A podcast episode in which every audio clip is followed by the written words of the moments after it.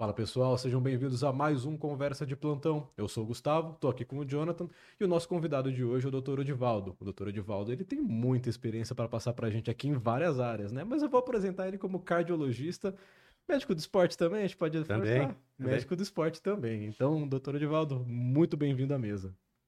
Eu que agradeço pelo convite de vocês. E eu vou te dizer, muita experiência pode estar querendo dizer muita idade, mas são anos de vida, realmente muita experiência. Eu sou cardiologista e especialista também em medicina do esporte. Perfeito. Muito Olha, bom. Então, deixa... é, o senhor tem muita experiência, como já foi dito, mas vamos começar lá no comecinho. É, o senhor fez faculdade no Nordeste, então o senhor é de lá, né? Não, eu sou mineiro. Caramba, eu jurava que era, do, era nordestino. Não? Você devia ter estudado meu portfólio. Exatamente. Então, o cara mandou o currículo. Mas deixa eu, dizer, deixa eu dizer o que, que acontece. Vocês, pela intercorrência da Elo na turma de vocês, não tiveram a, a disciplina de fisiologia comigo. Sim. A minha primeira aula sempre é uma apresentação para a turma. Então, aí, e tenho, inclusive, um, um audiovisual onde eu começo justificando o meu sotaque, que é meio, meio misturado. Eu sou natural de Juiz de Fora, Minas Gerais, mas eu nasci em Juiz de Fora e me mudei para o Rio de Janeiro. Uhum. Morei no Rio de Janeiro até os 10 anos. Com 10 anos, retornei para Juiz de Fora. Então, eu passei a minha infância no Rio.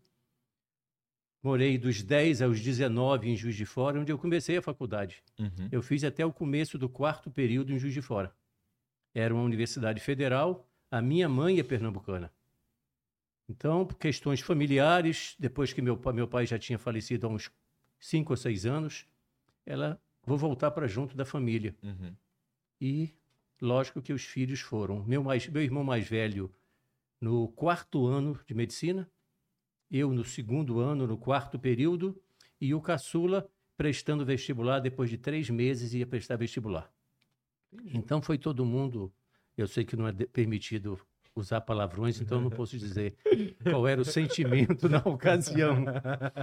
Meio eu perto. nunca tinha ido ao Nordeste, não conhecia nenhum parente do Nordeste. Nenhum.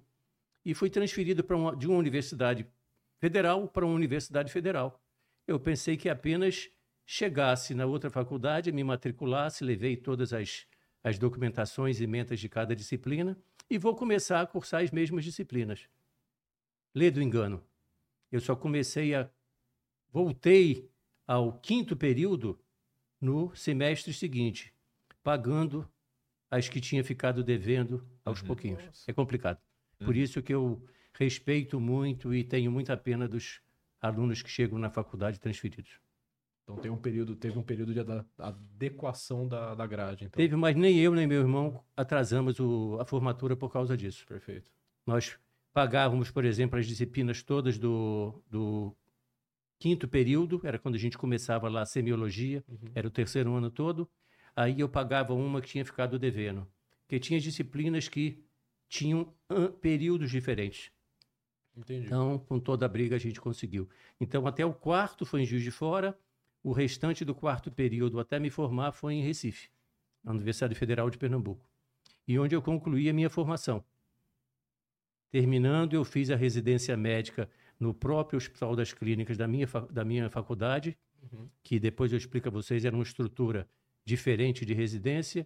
E no final da residência surgiu um curso de especialização em cardiologia. Uhum. Que inicialmente eu e a colega que fazíamos, eram os dois residentes de cardiologia, fomos proibidos de cursar o curso de especialização, ou seríamos proibidos, por causa de coincidência de carga horária. Uhum. Então, os outros especializandos, todos nossos amigos que trabalhavam conosco nas clínicas, conseguiram convencer e nós chegávamos todos muito cedo, evoluíamos, cada um de nós tinha 18 pacientes para acompanhar, a colega 18 e eu 18. Nós todos fazíamos as evoluções, assistimos às aulas do curso, quando terminavam as aulas voltavam para a enfermaria, faziam ambulatório e tal. Então, quando eu terminei os dois primeiros anos de residência, eu tinha terminado a residência que iniciava como clínica médica com, área de concentração em cardiologia e uma especialização em cardiologia. quatro anos depois foi que eu vim para São Paulo fazer uma outra residência aqui no Dante Pazanese. Uhum.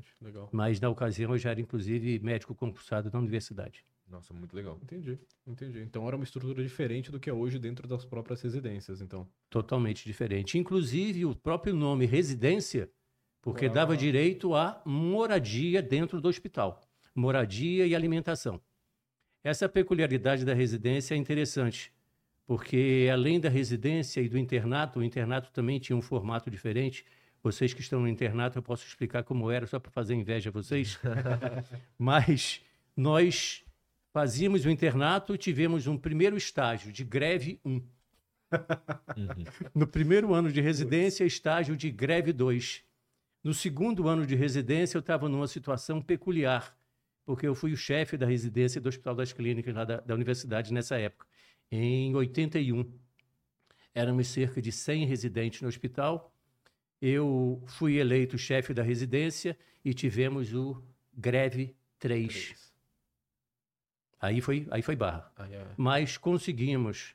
O, o início da residência, nós tínhamos um salário de sete salários mínimos e a questão de alimentação era um pouco questionável, a qualidade, não tinha vaga para todos morarem no hospital, mas com a greve no primeiro ano de residência, houve um aumento para 11 salários mínimos, desculpem, e nós ganhávamos 11 metros de tecido branco, porque não se usava jaleco de rotina, era roupa branca, Entendi. dos pés à cabeça, sapato, meia e calça e camisa branca. Uhum.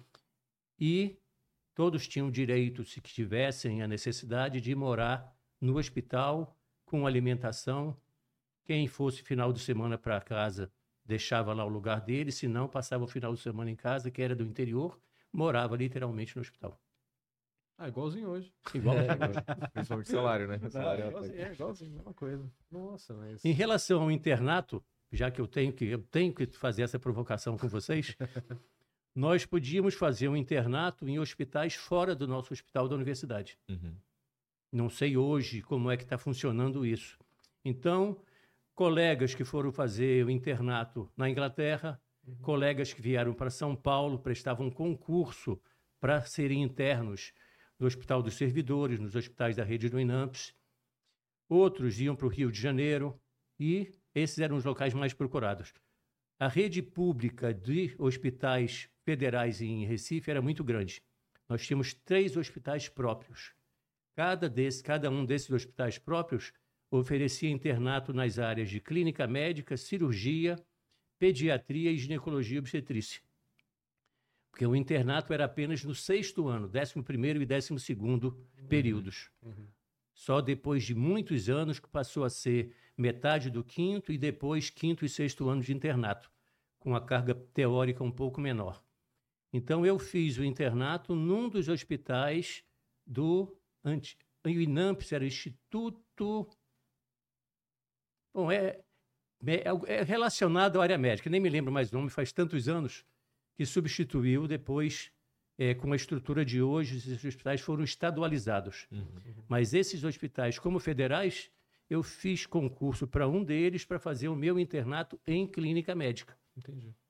Então eu tinha a obrigatoriedade de passar, todos nós, aliás, um mês em cirurgia, um em pediatria e um mês em ginecologia e obstetrícia. Mas eu concentrava os outros nove meses, já que o internato terminava no início de dezembro com a formatura, na área que eu queria. Quem fazia de, de cirurgia, a mesma coisa, só que fazia apenas um mês de, de clínica médica. É, realmente bateu a inveja. Até inveja. Bateu, Bateu. Quer, quer mais? Nós ganhávamos três salários mínimos no internato. Entendi.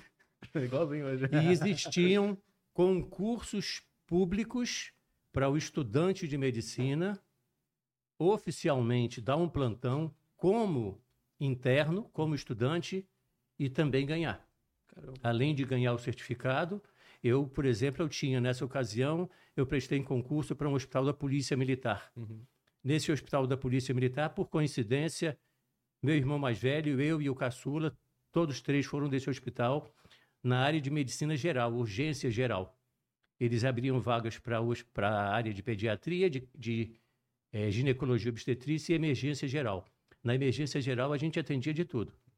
Pequenas cirurgias, sutura, trauma, entrava como ajudante em cirurgia de urgência e também a gente ganhava mais um salário mínimo. Caramba. Todo salário então, mínimo, salário mínimo já tá rico. Tá na, na situação de vocês do internato, eu me considerava rico. Eu ganhava quatro salários mínimos. Pô, se eu ganhasse um, hoje eu já tava estourando champanhe aqui, cara. E no internato, passei a ganhar 11. Na residência, isso? Na, na residência, passei a ganhar 11 salários mínimos. Aí a gente fica tirando onda, mas será que o importante é, é o dinheiro? Não, o importante é o que você vai aprender. Sim. Mas se você aprende ganhando, é, é muito, muito, mais gostoso. Já, com, certeza. Né? Motiva muito mais, não é? Com certeza. Muito mais. Tinha falado da, de fazer internato fora, eu acho que em alguns lugares ainda permitem isso. Algumas faculdades têm esse intercâmbio que você pode. Eu lembro quando eu estava no, no DEL, fui conversar sobre. Aparentemente a nossa faculdade é muito aberta a isso e talvez até tenha uma conversa para o MEC tirar isso, né? Mas foi que me passaram, né? Não foi atrás dessa informação depois, mas ainda pode fazer seis meses de eletivo que eles falam, você fica um semestre em outro outro, é, outro local, outro local na área que você escolhe também para resolver um pouco dessa forma, né? Que você escolhe realmente a área que você quer e tal, você consegue aprimorar um pouco mais o conhecimento nisso. Mas de resto, não, não tem muito. Eu tenho um colega que depois, depois que nós terminamos a residência, ele inclusive serviu o exército comigo. Ele foi para a Inglaterra. Só que ele estava decidido no internato, disse: Eu quero fazer endocrinologia, uma especialidade das mais, das mais, das mais difíceis. Quando chegou na Inglaterra, ele foi colocado num hospital de ponta, top em cardiologia. Olha a inveja. ele voltou. Ele voltou. Ele voltou. Ele disse: Eu não fico aqui. E veio fazer o internato dele no Rio de Janeiro. Caramba. Quando terminou o internato, uma situação mais ou menos parecida com a minha. Terminou o internato, fez a residência nesse mesmo hospital e também fez uma especialização. E voltou para Recife e nós servimos juntos no Exército. Ele por um ano e eu por dois anos legal isso. É, pelo que eu percebi assim, até tive uma. Começou do DA agora, tô mais inserido nessas mudanças que tá tendo. Uhum. É, o MEC tá com vários projetos de mudança da, da formação médica no Brasil. Que aí é questionável, né? Que a gente está no, no, no, momento mesmo de implementação de várias políticas do MEC de mudar como os médicos são formados, né? O foco agora, por exemplo, é formar médico generalista, então é, se a gente vê algumas faculdades mais antigas, eles seguem aquela ideia de ter cadeiras de matéria, né? Então tem uma cadeira de cardiologia, uma cadeira de de endócrino, cirurgia. Hoje a ideia é transformar em matérias menos divididas e condensar assim em áreas de conhecimento. E a, a nossa faculdade tem essa ideia, né? A gente nunca teve uma matéria específica de alguma coisa. Isso. Então, são casos que levam a você a chegar aquele, até aquele ponto. Eu, até onde isso é eficiente, não sei ainda, mas. Eu posso, eu posso dizer a vocês, já que eu estou vivenciando nessa minha transição de médico para aposentadoria, estou passando por essa, por essa transição, que na verdade é um dos meus ikigai. Eu pesquisei a palavra, depois eu explico a vocês. Vocês certamente sairão com uma excelente formação. Vocês sabem que um testemunho em casa o que é está acontecendo com vocês. Sim. Independente da diferença de formação, o meu ensino foi tradicional. Uhum. Eu tinha, principalmente no quarto ano da faculdade, disciplinas de reumatologia, nefrologia, hemato, gastro, pneumo, todas as áreas da clínica médica, um semestre em cada uma delas. Algumas que tinham uma carga menor dividiam com uma outra de clínica. No quinto ano da faculdade, disciplinas de cirurgia. Então nós tínhamos oftalmo, otorrino, traumatologia, ortopedia, cirurgia geral, cirurgia cardíaca, separadas. Isso não significa que fosse melhor ou pior. Vocês têm um ensino, principalmente a forma que a faculdade faz e que a pandemia trouxe um, uma implementação interessantíssima, não sei se todos gostam, de vocês a cada problema terem o PBL e terem a semana de aula teórica. E isso dá a vocês uma formação muito boa e ensina vocês o raciocínio clínico, a procurar o aprendizado e procurar informação. E agora no internato, que complementa os estágios de vocês em todas as grandes áreas. Vocês, nesse semestre, nono período, saúde básica, cirurgia, é, clínica médica e urgência e emergência. Uhum. No outro período, vocês vão ter uma outra formação. Mas o que eu tenho tido uma impressão excelente é o fato de vocês continuarem tendo um embasamento teórico. Uhum. Então, em dois dias por semana, vocês vão à faculdade, discutem casos, tem laboratórios de habilidade, tem problematização. Então, independente do nome que dê a problematização, é uma discussão de caso mais aprofundada, uhum, onde vocês têm que procurar também é, embasar esse conhecimento e obter soluções de diagnóstico diferencial, de tratamento. Vão sair prontos, não tenho nenhuma dúvida disso, nenhuma dúvida. A gente complementava muita, muitas das deficiências principalmente deficiência das universidades federais de verba, a gente complementava com estágios fora. Uhum. Então, a partir do início do quarto ano, quarto ano, sétimo período, eu comecei a dar plantões em emergência geral, em maternidade, depois passei um período em emergência pediátrica, aí já no quinto ano, uhum. em traumatologia e ortopedia. Então a gente complementava o que faltava. Hoje vocês têm manequins, têm aulas teóricas com. Não chega a ser filé mignon, mas vocês têm com peças de carne para aprender a fazer sustura, tipos de nós. Nós aprendíamos no paciente que chegava com a lesão e era um ensino tutorial, sim. O médico ensinava ao interno, o interno ensinava ao quinto ano, que ensinava o do quarto ano, e a gente ficava com aquela cara de pidão, eu posso fazer essa sutura agora? Quando eles notavam que nós estávamos bem, nos deixavam fazer sozinhos. Meu sobrinho, filho do meu filho, do meu irmão mais novo, ele é cirurgião, é mastologista e é professor das univers duas universidades em Pelotas, da Católica e da Federal. Ainda uns três, quatro semanas atrás, ele mostrou uma estação prática que eles fazem, principalmente no Rio Grande do Sul, convida o grupo do PBL dele, entre aspas, eles levam as peças de carne, fazem incisões, suturam, depois tiram os pontos e botam para assar para comer o churrasco. É bem típico. Mas é mesmo, é motivacional. É motivacional também, acho. É, é uma aula bem motivacional, o pessoal adora. Podemos sugerir lá na faculdade. É, a impressão que eu tenho é que falta a, essa parte de cadeiras. Eu acho que realmente. Não é que prejudica o conhecimento, mas eu acho que prejudica um pouco do contato que você tem com as áreas. Por exemplo, você fala para mim, ah, hemato. Eu não sei se a gente teve algo de hemato que aproximou. Vocês tiveram um caso de leucemia. Uhum. A partir Verdade. de um caso de leucemia, Só. vocês devem buscar. Vários casos têm anemia. Uhum. Mas não é tem é, o negócio. É como o Jonathan falou: é. a formação hoje é generalista. Tem que ser todo médico capaz de sair e trabalhar no OBS. Uhum. essa OBS aqui, numa grande região metropolitana, 80 quilômetros de São Paulo, ou no OBS no meio do nada, do nada na região norte. Do... É, não sei se eu, eu entendo por que, que é assim, mas. É...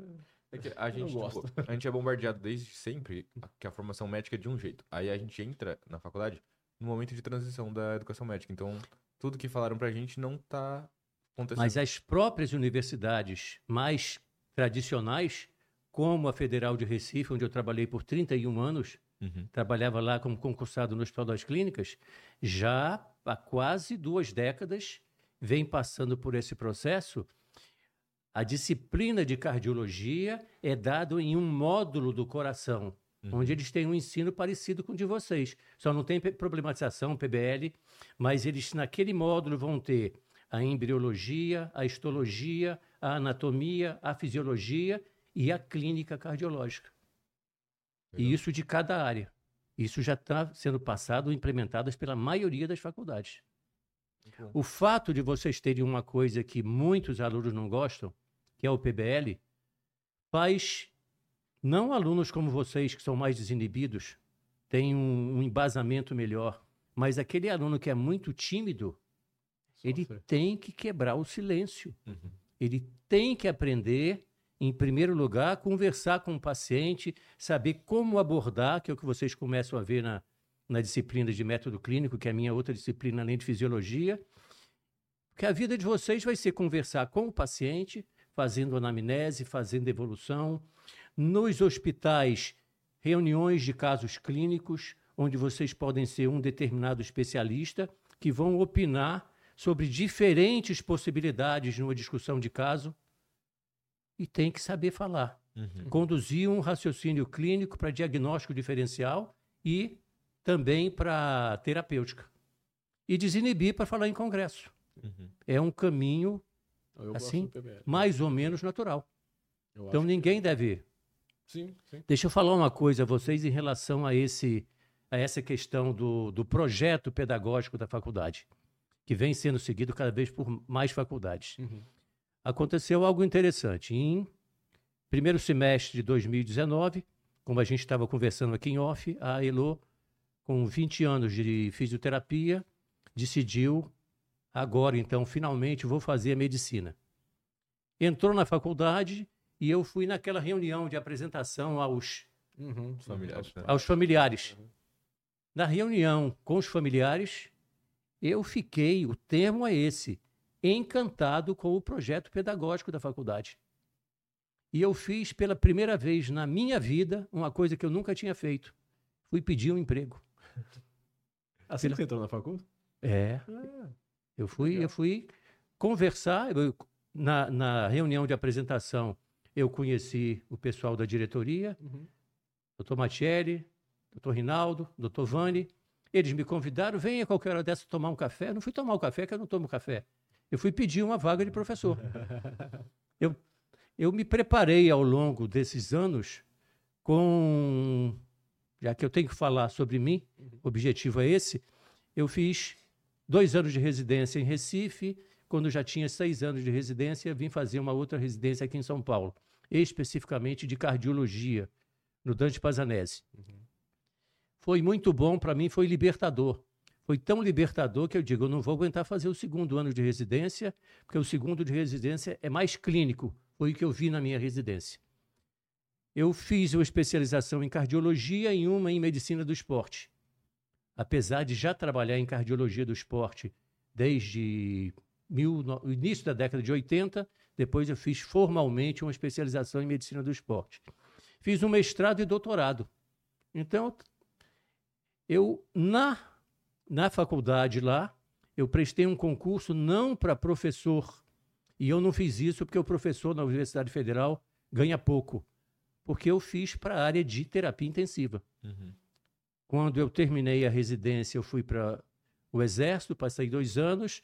No final desses dois anos de Exército, eu pedi baixa e assumi. Antes de sair o resultado da universidade, eu já tinha me desligado do Exército. Uhum. Eu me joguei de cabeça.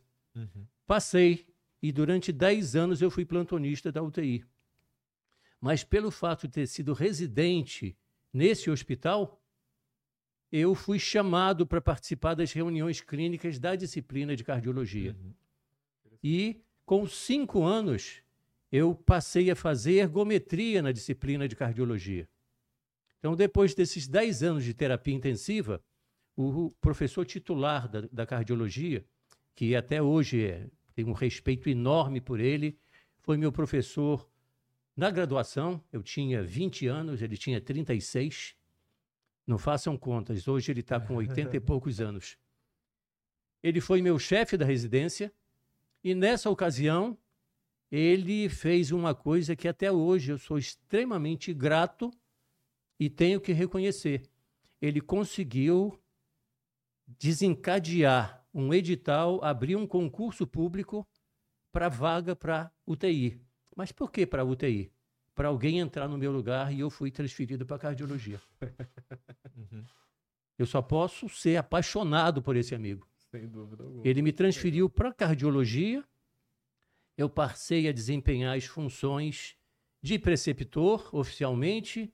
Eu participava das reuniões clínicas, fazia ergometria e dava aulas relacionadas à medicina do esporte, à cardiologia do esporte, reabilitação cardiovascular, fisiologia do exercício. E, antes de concluir o raciocínio disso, esse grande amigo foi depois da minha banca do mestrado, foi ele que me incentivou a fazer o mestrado, uhum. foi co-orientador e me participou também da banca do doutorado. Então, com toda essa formação, seis anos de faculdade, 12 anos de pós-graduação, se vocês pensam que está acabando agora, doce ilusão. Não tem essa Então, eu tive, eu tive coragem de chegar na sala do professor Rinaldo e me ofereci. Legal. Eu disse, eu estou aqui à disposição. Levei o precisar. currículo, esperei 15 dias, até 15 dias, a vaga, nada disponível, mas coincidiu que o professor de fisiologia saiu da faculdade. Setembro de 2019. Estava terminando o primeiro bimestre. Então eu peguei mais ou menos assim o bonde andando no semestre anterior ao de vocês. Uhum. Era com a T4. E 15 dias então depois de eu ir me, me oferecer, recebi a ligação da Vivi que eu fosse lá porque tava, ele queria conversar comigo. Na mesma semana eu comecei. Legal, legal. Então isso mostra o meu interesse nessa faculdade. Eu a minha vida profissional toda eu tinha feito na universidade e na minha clínica. Uhum. Eu fui convidado para ser sócio de uma clínica de cardiologia, onde eu fazia consultório, dava plantão de emergência e depois fazia- comecei a fazer a ergometria. Várias vezes me chamaram para dar plantões e para fazer ambulatórios em clínicas. Durante uma época, eu não sei hoje como é que está funcionando, era comum que clínicas montassem um serviço médico, tanto de atendimento clínico, médico geral, médico do tra- trabalho, e com isso, grandes indústrias, grandes empresas não precisavam ter o seu serviço médico. Entendi. Mas eu nunca me sujeitei a trabalhar para atender 10, 12 pacientes em uma hora. Nunca. Era um. Minha consulta de primeira vez sempre foi com duração de uma hora. Minha consulta de retorno para ver exames, fazer uma mudança de prescrição, sempre foi de 30 minutos. Como que você vai fazer 12 em uma hora? Então, eu nunca me julguei capaz ou capaz do ponto de vista de jogar fora toda a minha a minha, como é que eu diria, a minha filosofia de trabalho e nunca havia necessidade de correr atrás de vários empregos para sobreviver da medicina. Esse é um outro assunto que a gente pode depois conversar. Entraremos, sem dúvida alguma. É, a- eu não faço crítica à faculdade nenhuma, porque eu realmente acho que o que eles estão construindo lá é gigantesco. É mais assim, o, a crítica pontual, PBL. Eu acho que a partir do momento que aí passa por tutores, não pelo método, mas que tutores avaliam você pela quantidade que você fala, ao invés do conteúdo que você leva, você transforma o que era para ser uma discussão saudável em algo que vira uma competição para ver quem fala mais. Não necessariamente fala melhor, não necessariamente fala a melhor coisa, né? E aí, é, é essa que é a minha crítica maior pontual ao PBL. Vira meio que uma guerra. Bom, vocês dois foram alunos de grupos de PBL meus, em aham. semestres separados, não foi? Uhum. Uhum. Acho que até um junto. né? Acho que foi Foi dois junto? períodos contigo e depois. Não foi? Acho que a gente fez um junto e eu fiz depois um sozinho contigo. Eu nem me lembro. É, Mas eu sei que isso. vocês dois foram. E depende muito do seguinte: existe uma orientação de uma sequência do PBL, que não pode se fugir dela. Uhum. Então, chega, faz a leitura individual, em grupo, levanta as dúvidas, hipóteses, lacunas, objetivos e, e avaliação. Mas nós temos a liberdade de fazermos essa condução, desde que nós sigamos essa receitinha de bolo, Uhum. da forma que nós, do ponto de vista pessoal, nos sentimos à vontade para fazer. Uhum. Isso depende muito, eu acho que da personalidade de cada um. Isso. Uhum. A minha personalidade, tanto na sala de aula quanto na sala do PBL, e isso é uma característica que eu falo aos estudantes que eu não tenho como mudar a minha essência. E eu trago essa minha essência para vocês. O clima, o ambiente tem que ser agradável. E era. Se for um ambiente de competição, onde o aluno chega querendo falar mais do que o outro, porque achando que falando mais vai ter nota melhor. Ou se ele vai ficar apavorado na véspera, no domingo, É mais ou menos a síndrome do Fantástico quando a gente ia dar, trabalhar na segunda-feira. Uhum. Lembro que eu falava isso. Quando a gente ouvia, via, não me lembro mais o nome da, da modelo, saindo com a molhada do mar e aquela musiquinha, olhe bem, preste atenção. A gente começava a tremer. Amanhã é segunda. Acabou o final de semana e vocês ficam em relação, alguns ficam em relação ao PBL. Sim. Então o clima tem que ser bom. O clima sendo bom, vocês vão com alegria, com disposição. O clima sendo bom na hora das discussões, na hora da avaliação, isso faz com que o PBL seja agradável. A mesma coisa na sala de aula. Eu, mas não estou fazendo crítica se alguém faz isso. Eu sei que eu não faço. Eu não fecho a porta na hora que eu entro. Porque da mesma forma que eu posso pegar um engarrafamento ou eu posso ter alguma indisposição, os alunos também podem ter. Na hora de fazer a prova, eu não busco para vocês canto de livro, porque não é isso que vai demonstrar conhecimento. Quem estudou aquela linhazinha que tem no rodapé. Então é uma questão pessoal. Se funciona dessa forma diferente em algumas salas de PBL, depende da condição. Nós temos a liberdade a cada reunião que nós temos na faculdade, nós somos sempre lembrados que o professor, o tutor, tem a liberdade na sua sala de conduzir da maneira que prefere. Tem gente que não permite na sala de aula que se abra um computador. É uma educação teoricamente para adultos, uhum. embora a gente tenha estudantes que entram com 17, Uhum. Tivemos uma aluna que entrou com 16 anos. Passou dois ou três períodos comigo no PBL. Então, sendo uma educação de adultos, quem está com o computador ligado tem que ter a maturidade suficiente para estar acompanhando os slides que foram passados, que estão no site, ou fazendo anotações, e não conversando no WhatsApp ou pesquisando o que não deve na, na internet. Uhum. No PBL, teoricamente, não é que seja proibido, a orientação é que seja feito manuscrito. Mas numa situação de se ter um, uma imagem de um, de um caso a ser discutido, uma tabela, uma referência que mostre um fluxograma diagnóstico terapêutico, eu permito que nesse momento essa imagem seja compartilhada com o grupo, seja num tablet ou seja, essa imagem jogada num grupo de WhatsApp que de rotina eu tenho com os alunos de, de PBL para fazer dessa forma. Então, uhum. nós temos a liberdade de conduzir da forma que nós acharmos melhor, desde que não fujamos da receita clássica Bacana. do PBL. É, eu acho que quem faz a faculdade é o aluno, né? É aquela máxima que vale sempre. É porque o professor pode ser um, um super rígido. Se o aluno não tiver interesse, não vai adiantar, né? A rigidez não vai prendê-lo. Exatamente. Mas é, foi muito bom. O processo de do PBL que eu tive com o senhor foi bem choque de realidade mesmo, porque estava acostumado com, com tutores que eram de um jeito, e aí o senhor era de um jeito totalmente diferente. Uhum. E é bom esse, esse tipo de vivência, pelo menos dentro da faculdade, antes de ser na residência ou no hospital que eu estiver trabalhando. É bom ter esse, esse tipo de choque de, de abordagens para crescer, para amadurecer assim, né? dois aspectos. Um, para aprender a conviver com pessoas diferentes. Uhum.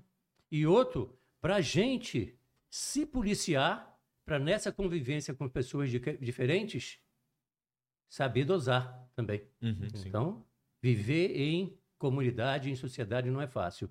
Em plantão, quando a gente substitui um plantão, eu não sei hoje em dia, eu felizmente já deixei plantão há muito tempo, eu tenho colegas de turma que ainda dão plantão é muito pessoal, uhum. de você gostar, de você ter dificuldade para dormir, tudo isso. Como é o seu dia seguinte, a ressaca. Mas o que me estressava no plantão, e o termo que a gente usava era você rendido do plantão. Uhum. Eu já tive rendição do plantão depois de dar 24 horas no sábado. A colega chegou a quase às 10 e meia do domingo. Eu num plantão de terapia intensiva. Então não podia sair nem da terapia intensiva. Eu não podia nem ficar no carro esperando por ela, uhum. remoendo o, o meu estômago, remoendo o ódio. Não podia. mas era característica dela. Ela dava um plantão na noite do sábado, ela esperava das sete horas para quando chegava o rendeiro dela, ela passava caso por caso.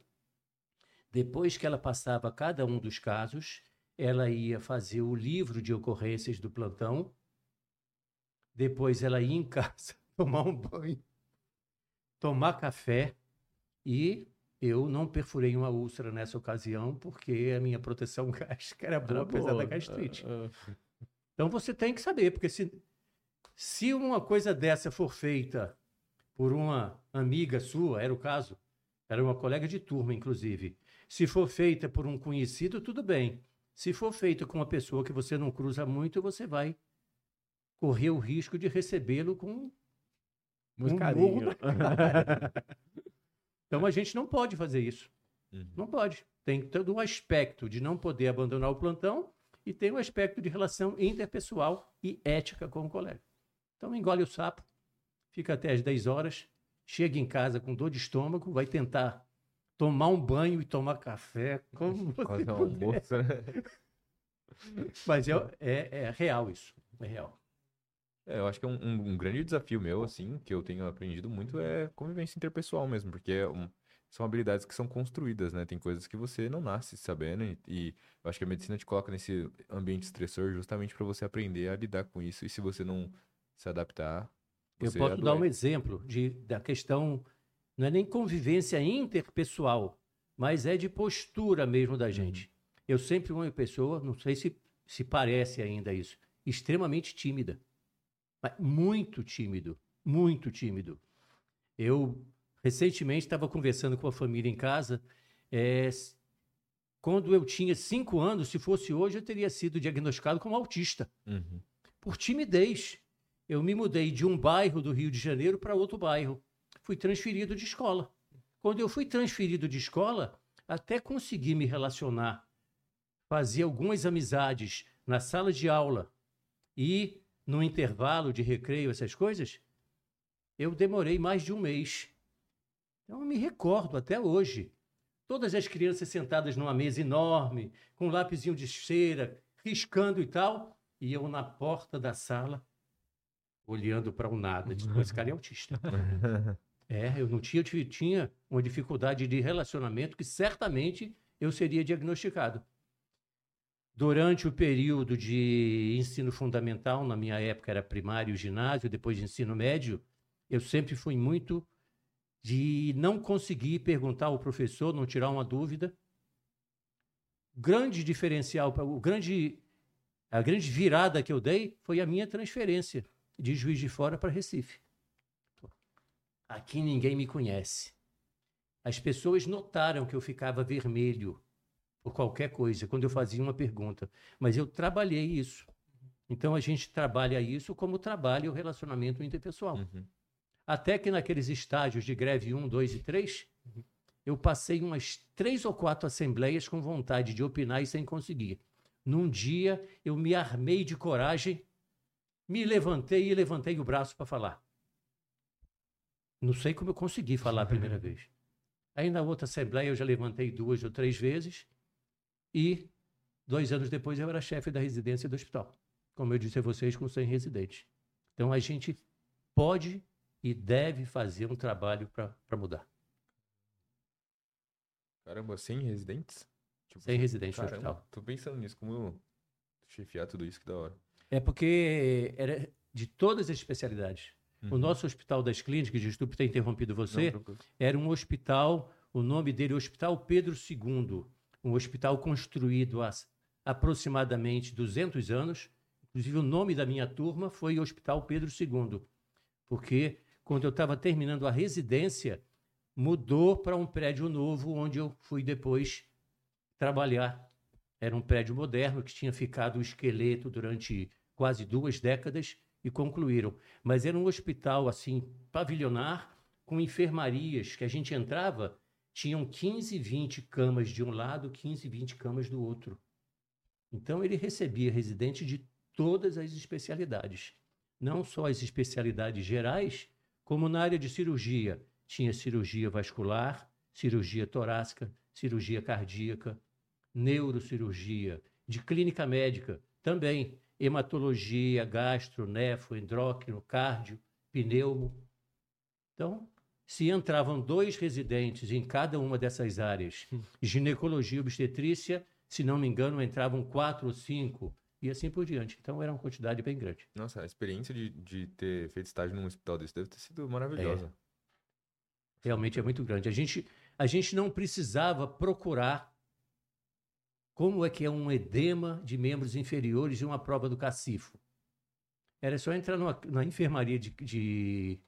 numa das enfermarias de clínica médica. Uma delas era uma enfermaria, me lembro até hoje, enfermaria São José, que eu estagiei umas férias lá um estágio que eles chamavam de prática pré-profissional supervisionada. Passei as férias todas de manhã e de tarde nessa enfermaria. Então você olhava, eu quero um paciente com ICIT, tem esse, esse, esse, esse. Com cacifo, com hepatomegalia, com esplenomegalia, e com isso a gente conseguia ver na prática, quero escutar um sopro mitral, um sopro de insuficiência ou de estenose, um aórtico, e assim por diante. Isso é muito legal. Então, a falta de estrutura financeira, de material, às vezes para se conseguir um hemograma, dando um exemplo para vocês. Não, está faltando um, vamos, vamos, reagente para dosar colesterol e suas frações, lipoproteínas. Não está faltando. Está faltando, tá, foi feito pedido, não sei o quê. Aí a gente esperava, às vezes, uma semana, dez dias, quinze dias. Mas era suprido com essa parte humana. Uhum. Com isso, equilibrava as coisas. A sala de aula de vocês com ar-condicionado, retroprojetor, dois retroprojetores, microfone, carteiras novas, piso bonitinho. No dia que eu cheguei na primeira vez para ter uma aula prática para ter uma aula teórica nesse hospital, eu me assustei. Era chamada de aula hoje é lá na cova. Cova de quê? Cova da onça. Eram salas sem reboco na parede, o piso de cimento. Projetor não se fala, naquela época era projetor de slide. Botava um, puxava, botava outro. Não é que eu seja velho, não, era questão de equipamento também. Uhum. Além de que no tempo não era, não era data show, era projetor de slide mesmo. Então, compensava essas coisas com a prática. Pessoal, professores, pessoal de enfermagem e a estrutura de diagnóstico e terapêutica. Muito bom. Muito legal. Mas quando eu vejo o luxo de vocês hoje, hoje eu dei uma aula de punção venosa para o grupo de, do segundo período. E mas daqui a dois ou três problemas, eles vão fazer intubação. Não sei se quem foi que me, me falou que no primeiro estágio de emergência uhum. tiveram intercorrências e acabou que vocês aprenderam algumas coisas como eu aprendia na ocasião. Uhum. Hoje vocês vão fazer, primeira vez, vão montar um laringoscópio, de ver como é o manuseio para encher, encher, o CAF de, um, de uma cânula, como é o procedimento na teoria, e tentar é com material. Vai quebrar o dente do boneco. Vai, é. Se tiver que quebrar o dente, vai, vai ser, ser, do, boneco, boneco, não vai ser do humano. não é por falta de ensinar, que é para fazer o movimento circular e tracionar para frente e para cima. Não, não assim, pode usar né? o dente como como ponto apoio, fixo né? da, da, Fazer a alavanca da alavanca. Aí perde o zagueiro. Não tem como não. Mas, doutor, então o senhor é, teve várias, várias experiências de formação assim, aí o senhor estava concursado, trabalhando no, no hospital, mas o senhor também fez particular. Como que foi essa... Paralelamente, o que foi que aconteceu? O... Tenho certeza que vocês passaram talvez algumas noites sem dormir porque ia começar o internato. Quem não passou algumas noites sem dormir porque ia começar o internato, com toda certeza vai passar muitas semanas sem dormir quando for se formar. O que foi que aconteceu? Eu me formei daqui a três meses, no dia 7 de dezembro, eu faço aniversário de formado. Não tenho nenhuma vergonha da idade que eu tenho, mas eu não vou deixar vocês fazerem conta. Eu vou fazer 45 anos de formado no dia 7 de dezembro agora próximo, daqui a três meses. Eu me formei com nove anos. Então, façam as contas que quiserem. No dia 2 de janeiro, após o feriado do dia 1 de janeiro, eu comecei a minha residência. Não teve descanso. mais ou menos, não sei se foi final de janeiro ou início de fevereiro, a colega que entrou comigo na residência de cardiologia, nós estávamos ainda num período de rodízios em UTI, pós-operatório e algumas áreas, ela me disse: Eu estou trabalhando numa clínica onde depois eu fui sócio, chamava Prontocor. Tinha sido o primeiro pronto-socorro de cardiologia de, de Pernambuco, de Recife de Pernambuco. Chamou para dar um plantão. Então, um mês e pouco, quase dois meses de formado, para dar um plantão na especialidade, em cardiologia. Desse plantão, com carteira assinada, eu fui fazer entrevista com, com um dos donos da clínica na ocasião. Na ocasião, eram cinco médicos, dois um pouco mais novos, dois já um pouco mais antigos, que tinham sido os fundadores. Foi final da década de 60, no iníciozinho de 70. Isso era 1979. E, por sinal, aconteceu uma coisa que até hoje eu menciono. Na entrevista, ele 40 e poucos anos mais ou menos, eu com 23 anos, não tinha feito 24 ainda. Ele diz: Eu vou lhe dizer uma coisa que você nunca mais deve esquecer. Quando você for fazer um atendimento domiciliar, uma consulta, alguém veio lhe pedir para atender, se for uma pessoa carente, atenda, faça sua cortesia. Mas se não for, você guarde o que eu vou lhe dizer não me peça para lhe dar a única coisa que eu tenho para lhe vender, que é o meu trabalho. Eu achei, eu fiquei meio chocado. Forte. Forte. Forte. Mas não me peça para lhe dar a única coisa que eu tenho para lhe vender. Acabou que eu nunca deixei de atender uma pessoa que não pudesse pagar, um indivíduo carente. Levei vários vários canos de pagamento de pacientes na minha vida, mas isso sempre ficou na minha cabeça. Mas então ele me contratou. Eu comecei a dar um plantão no domingo de manhã, 12 horas, 7 horas da manhã às 7 horas da noite. Eu só falei coisas boas da residência, mas na época nós tínhamos uma coisa que era lamentável. A dedicação era exclusiva e tempo integral à residência. Então, mesmo no horário que eu não estivesse na residência, que o horário era de 7 da manhã até quando tivesse trabalho, oficialmente até 5. Mas às vezes a gente saía às 6, 7 horas da noite às vezes ficava com um doente grave e dava um plantão sem ser seu dia de plantão. Era carga horária, tempo integral e dedicação exclusiva. Eu não podia dar plantão no domingo. Era proibido de dar plantão. Mas eu tinha residência de dois anos, oito residentes por ano podiam optar e podiam ser escolhidos para um R3, quando estava perto de terminar o, o segundo ano, eu queria mais era sair, por causa do estresse com isso. Comecei a dar plantão domingo de dia. Depois de um ou dois meses, surgiu uma outra vaga. Eu fiquei dando plantão terça-feira à noite. E nesse plantão, terça-noite e domingo de dia, eu passei toda a minha residência. Até que um belo dia, o coordenador de estágio e residência, aliás, o, é, o coordenador geral tinha um coordenador de estágio e residência, um coordenador de estágio e de uma residência. O coordenador geral foi visitar um colega médico que estava infartado na clínica. Te viu lá?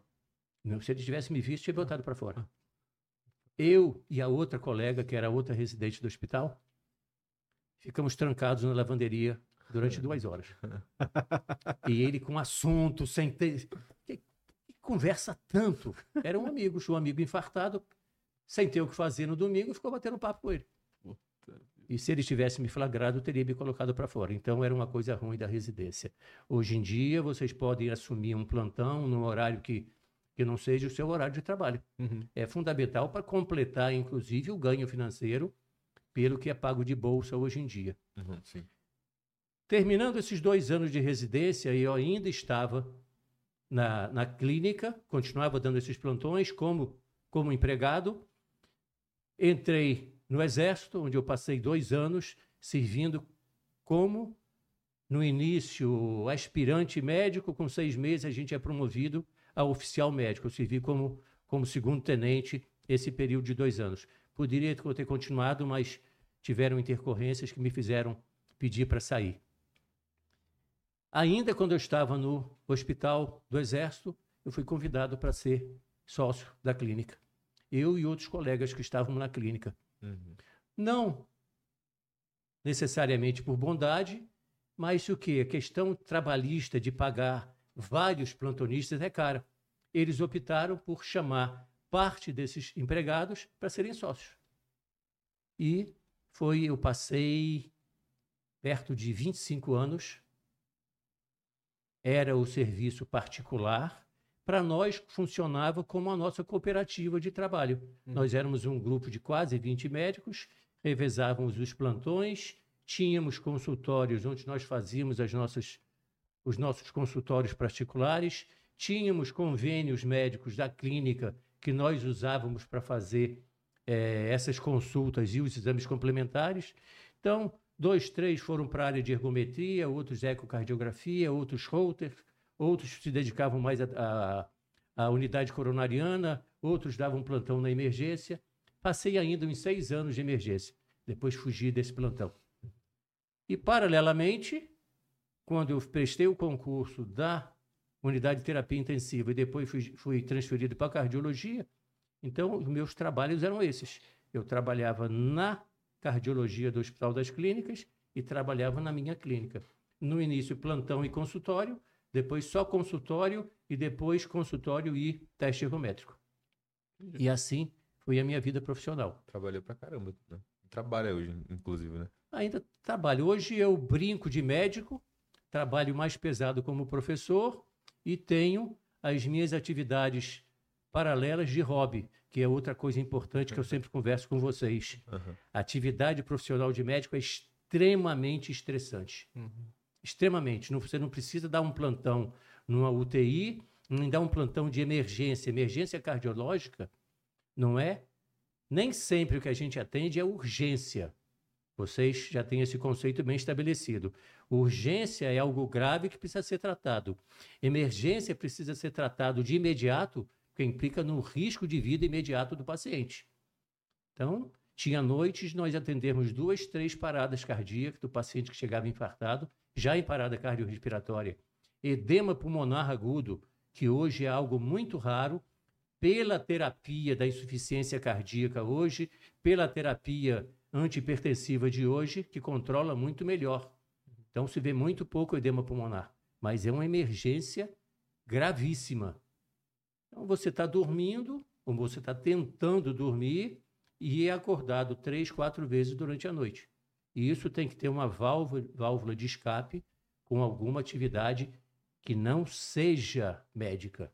Uhum. Porque isso a pessoa, não, então esse final de semana eu vou passar me atualizando, lendo periódicos e hoje em dia mais facilmente pesquisando o que, é que tem de mais moderno sobre tal assunto? Não. Conselho que eu dou não significa com isso que eu tenha abdicado de ser médico. A gente vive da medicina, a gente não vive para a medicina. Então, na hora de ser médico, na hora de estudar, de me preparar, eu já disse a vocês que foram seis anos de faculdade e doze de pós-graduação. Eu sempre levei a sério, mas durante toda a minha vida, ainda hoje, eu não sei que assunto que me puxou isso, mas eu falei na turma do segundo período. Eu sempre tive um day off. Não sei se chamam assim hoje em dia, day off.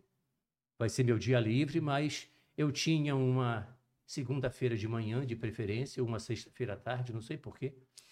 Era algo que emendasse, prolongasse um pouquinho mais o final de semana. Às vezes eu não trabalhava na terça-feira à tarde, porque eu ia dar plantão na terça-feira à noite. Então, algum, algum momento eu tinha desse day off. Uhum. E fiz assim durante toda a minha vida.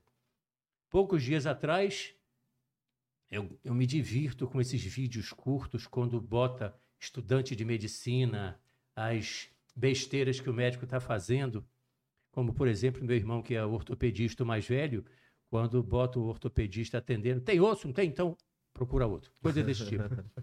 e eu estava vendo a respeito, uma brincadeira mais ou menos séria, o residente do primeiro ano somando as horas para ver quantos plantões ele tem que dar por semana para conseguir comprar uma BMW em dois anos. Quem quiser fazer dessa forma vai se matar de dar plantão. se você tiver a coragem de viver um ritmo de vida mais dentro da realidade, mais simples, não é na miséria não, que ninguém pense que nenhum médico vive na miséria.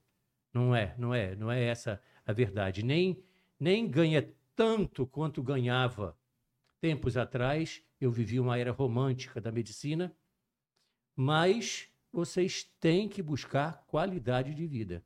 Senão vocês não vão conseguir exercer a medicina de vocês com qualidade. Vocês vão estar mal-humorados, vão estar cansados no plantão, correm um risco maior de errar. Daí o Gustavo, que é advogado e eu sei que gosta muito dessa área do direito médico, de, da proteção do médico nesse sentido. E o médico cansado não vai tratar bem, não vai ser um bom médico. A receita para ser bom médico é você fazer a especialidade que você curtir, que você gostar, ter oportunidade de descansar para chegar nos seus plantões com esse ânimo de fazer uma boa medicina e fazer do seu dia de trabalho um dia feliz. Hoje, já que eu estou nessa transição que eu falei a vocês, eu só trabalho como médico uma manhã por semana na Unimed e trabalho as horas todos os dias. Eu estou na faculdade. Para mim, ir para a faculdade é algo extremamente gratificante e confortável. Eu eu eu tô, posso dizer, solto dentro de uma sala de aula, numa sala de tutoria, não é para me estressar, nem para me estressar e nem para estressar os alunos. Uhum. É para que eles gostem de estar na minha disciplina, nas minhas ou no meu PBL como alguma coisa agradável, da mesma coisa, forma que eu vou. Porque se eu for, quase que eu disse, não posso usar palavrão, pode, pode, mas se eu for desconfortável, ligeiramente puto para fazer atividade. Eu vou dar uma aula ruim, vou desagradar, a pessoa não vai estudar quando chegar em casa. Eu já aguentei esse cara, essa. essa... Então, é um ciclo vicioso. É uma coisa que vai mo mo mover a roda, não só da minha vida, como dos alunos também. Pode parecer teórico, vocês podem achar, não, esse cara é. Foi como eu levei toda a minha vida. Eu acho que está certo desse jeito. Toda, toda a minha Sim. vida. Tem que ter a válvula de escape, não dá. É muito intenso todos os momentos ali. Com certeza. E dependendo ainda mais da especialidade, você tem que ter um momento aí seu para tirar para você, para conseguir respirar um pouco fora da medicina. Senão você entra num, num vórtice aí que te leva bem para baixo. Não é só a especialidade, Gustavo. Depende da especialidade, depende do ambiente que você vai trabalhar. Na UBS, a gente sabe que tem UBSs que são longe, tem UBSs que você vai chegar em estrada de barro, tem UBS que é próxima, pode ser próxima a uma comunidade mais ou menos perigosa. Uhum. Tudo isso é fator de estresse. Na minha especialidade, eu fazia cardiologia e foram 10 anos de terapia intensiva. Na clínica, além de dar plantão na emergência, fazer o teste ergométrico e o consultório é a hora do, do, do relaxamento. Mas dar plantão na emergência e dar plantão na unidade coronariana é, puxado. é muito puxado. Uhum. Você, quando está pegando no sono, batem na porta porque tem uma, uma urgência. Batem na porta. Já. É. é. Então você tem que despertar já pronto. Você entra numa ambulância, hoje são mais os serviços específicos de, de, transporte. de transporte, alguns com médico, outros sem médicos. Mas nós não, nós prestávamos atendimento de ambulância, nós não, não era fazer remoção. Nós recebíamos telefonema, venham correndo porque minha mãe está parada, ela está sem respirar. Teve um dia quase que eu perdi o braço. Eu estava motorista, a enfermeira e eu segurando aqui no, no quebra-vento do, do carro, janela aberta. Quando eu vi, eu puxei o braço, e a ambulância bateu na lateral do ônibus, que o ônibus saiu de vez e foi raspando. A gente não parou para acudir, porque chegamos lá, o paciente estava já parado. Uhum. Mas quase que meu cotovelo ia ficar preso no ônibus. Então, tudo isso é extremamente estressante. Sim, uhum. sim. Se não tem uma válvula de escape, não, não aguenta. Não, não tem. Aguenta. Isso aí é extremamente necessário, sem dúvida alguma.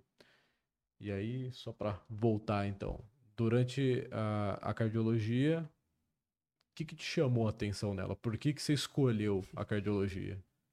Antes de dizer por que eu escolhi a cardiologia, eu vou fazer um parênteses por que eu escolhi a medicina. Perfeito. Não Vambora. sei. Só que minha mãe foi embora daqui de ui, daqui daqui não, não estou mais em Pernambuco. Foi embora de Pernambuco quando terminou o na, na época era a, a escola normal saíam como professoras. Fez algum curso de, de na área de Magistério, né? enfermagem, técnico de enfermagem, alguma coisa assim. Era escola normal. Normal. Era alguma coisa assim. Aham. E ela sempre teve essa, teve essa vontade. Meu pai tinha vontade de fazer odontologia, coisa que nunca conseguiu, porque ele ainda com deze- 17 anos, ele se apresentou no exército que o levou para a Itália, para a guerra. Quando voltou, voltou cheio de problemas emocionais, com toda aquela, aquela carga da neurose de guerra que volta, seguiu carreira militar e morreu muito novo. Eu, com seis anos, fazendo a primeira, primeira deverzinho de casa na escola, aquele questionário. Eu já era alfabetiz- alfabetizado, minha mãe alfabetiz- alfabetizou todos nós. Aí, qual o seu nome completo? Aí escrevi, Odivaldo Barbosa e Silva. Data de nascimento. O que, que você vai ser quando crescer? Eu disse, mãe, o que, que eu vou ser quando crescer? Ela disse, médico. Ok. Sei bem. Mandou. Em alguns curtos períodos eu pensava em fazer engenharia, arquitetura, direito, mas ela já tinha dito que eu ia ser médico, Vamos ser eu fui médico. fazer medicina. Entendi. Fui fazer medicina e aí foi. Primeiro período de medicina, nós tínhamos biofísica no primeiro período, como uma disciplina isolada. E tínhamos duas, duas, eh, dois períodos de fisiologia. Não sei se era fisiologia 2 ou 3, alguma coisa assim, porque a outra fisiologia era mais básica para as outras áreas de saúde da faculdade. Mas na aula de biofísica, potencial de ação, potencial de ação da célula cardíaca, é aquele sistema de condução do coração eletrocardiograma. O problema foi que eu entendi o eletrocardiograma quando ele explicou os vetores eixo elétrico. Eu sempre gostei de matemática. Até hoje eu falo a vocês, vocês talvez já tenham ouvido isso. Quem veio para a medicina porque não gosta de física, não gosta de química, não gosta de matemática, dançou, enganaram vocês. Então, na hora que explicaram, eu gostava muito de matemática, trigonometria, eu entendi a projeção dos vetores. Nossa, projetei aqui, projetei aqui, está a 60 graus. Já me despertou a cardiologia. E a partir daí foi um pulo para a gente tinha oferecido todos os serviços. Tem um curso de uma semana de curso de eletrocardiografia. Tem um estágio em tal, em tal hospital para ajudar nas evoluções de tal enfermaria. Aí vinha um cardiopata. Vai ter um curso de radiologia do coração. E aí foi um caminho mais ou menos natural. Até que no próprio internato de clínica médica ainda tinha certas dúvidas. Sempre tive uma boa habilidade manual. E isso é um pouco de pré-requisito para quem quer fazer a área de cirurgia. No internato teve um dia que eu me lembro que eu, quando estava descendo, 5 horas da tarde, descendo do andar, para ir-me embora para o estacionamento, vem a enfermeira da, do, da urgência correndo. Nós dávamos um plantão por semana durante o internato de na urgência, durante o ano todo do internato, toda semana um. E o que é pior, não era um dia fixo. Essa semana foi na sexta, na semana que vem na quinta, na outra semana na quarta. Então a gente, ao final de um certo tempo, tinha dado mais plantões do que. Aí vem ela chamando, corra que Odivaldo, você é o mais próximo que tem de um cardiologista agora. Já tinha uma ideia. Uhum. Cheguei lá, tinha um paciente em taquicardia ventricular. Mal perfundido, cianos, cianosado, suando muito, com, chocado, em choque cardiogênico pela taquicardia ventricular. Nesse dia, eu tive que ser o cardiologista, porque o cardiologista do plantão não estava nesse momento lá, tinha ido atender alguém no andar. O que, que eu podia fazer na hora? Dá uma sedada nele, faz um diazepam na veia, me traz o desfibrilador, dá carga de tanto e disparei o choque. Nisso a enfermeira disse: O que, é que eu faço com o diazepam? Não tinha, eu tinha sido mais rápido Do que com a cardioversão do que ela com. Não tem problema. O paciente levou o choque acordado, meio chocado, Uhum. mas salvou. E a partir daí a coisa foi natural, aí eu me decidi a fazer o concurso para residência em clínica médica, área de concentração, cardiologia. Uhum. Vocês hoje têm que enfrentar uma prova e uma residência de clínica médica, onde vão passar dois anos como residente de clínica médica, para fazer depois uma residência em qualquer área de clínica médica que quiserem fazer. Uhum. Se forem fazer de cirurgia torácica, não tenho certeza no que eu estou dizendo, mas me parece que também tem que fazer cirurgia geral dois anos, depois fazer a cirurgia torácica ou a cirurgia cardíaca.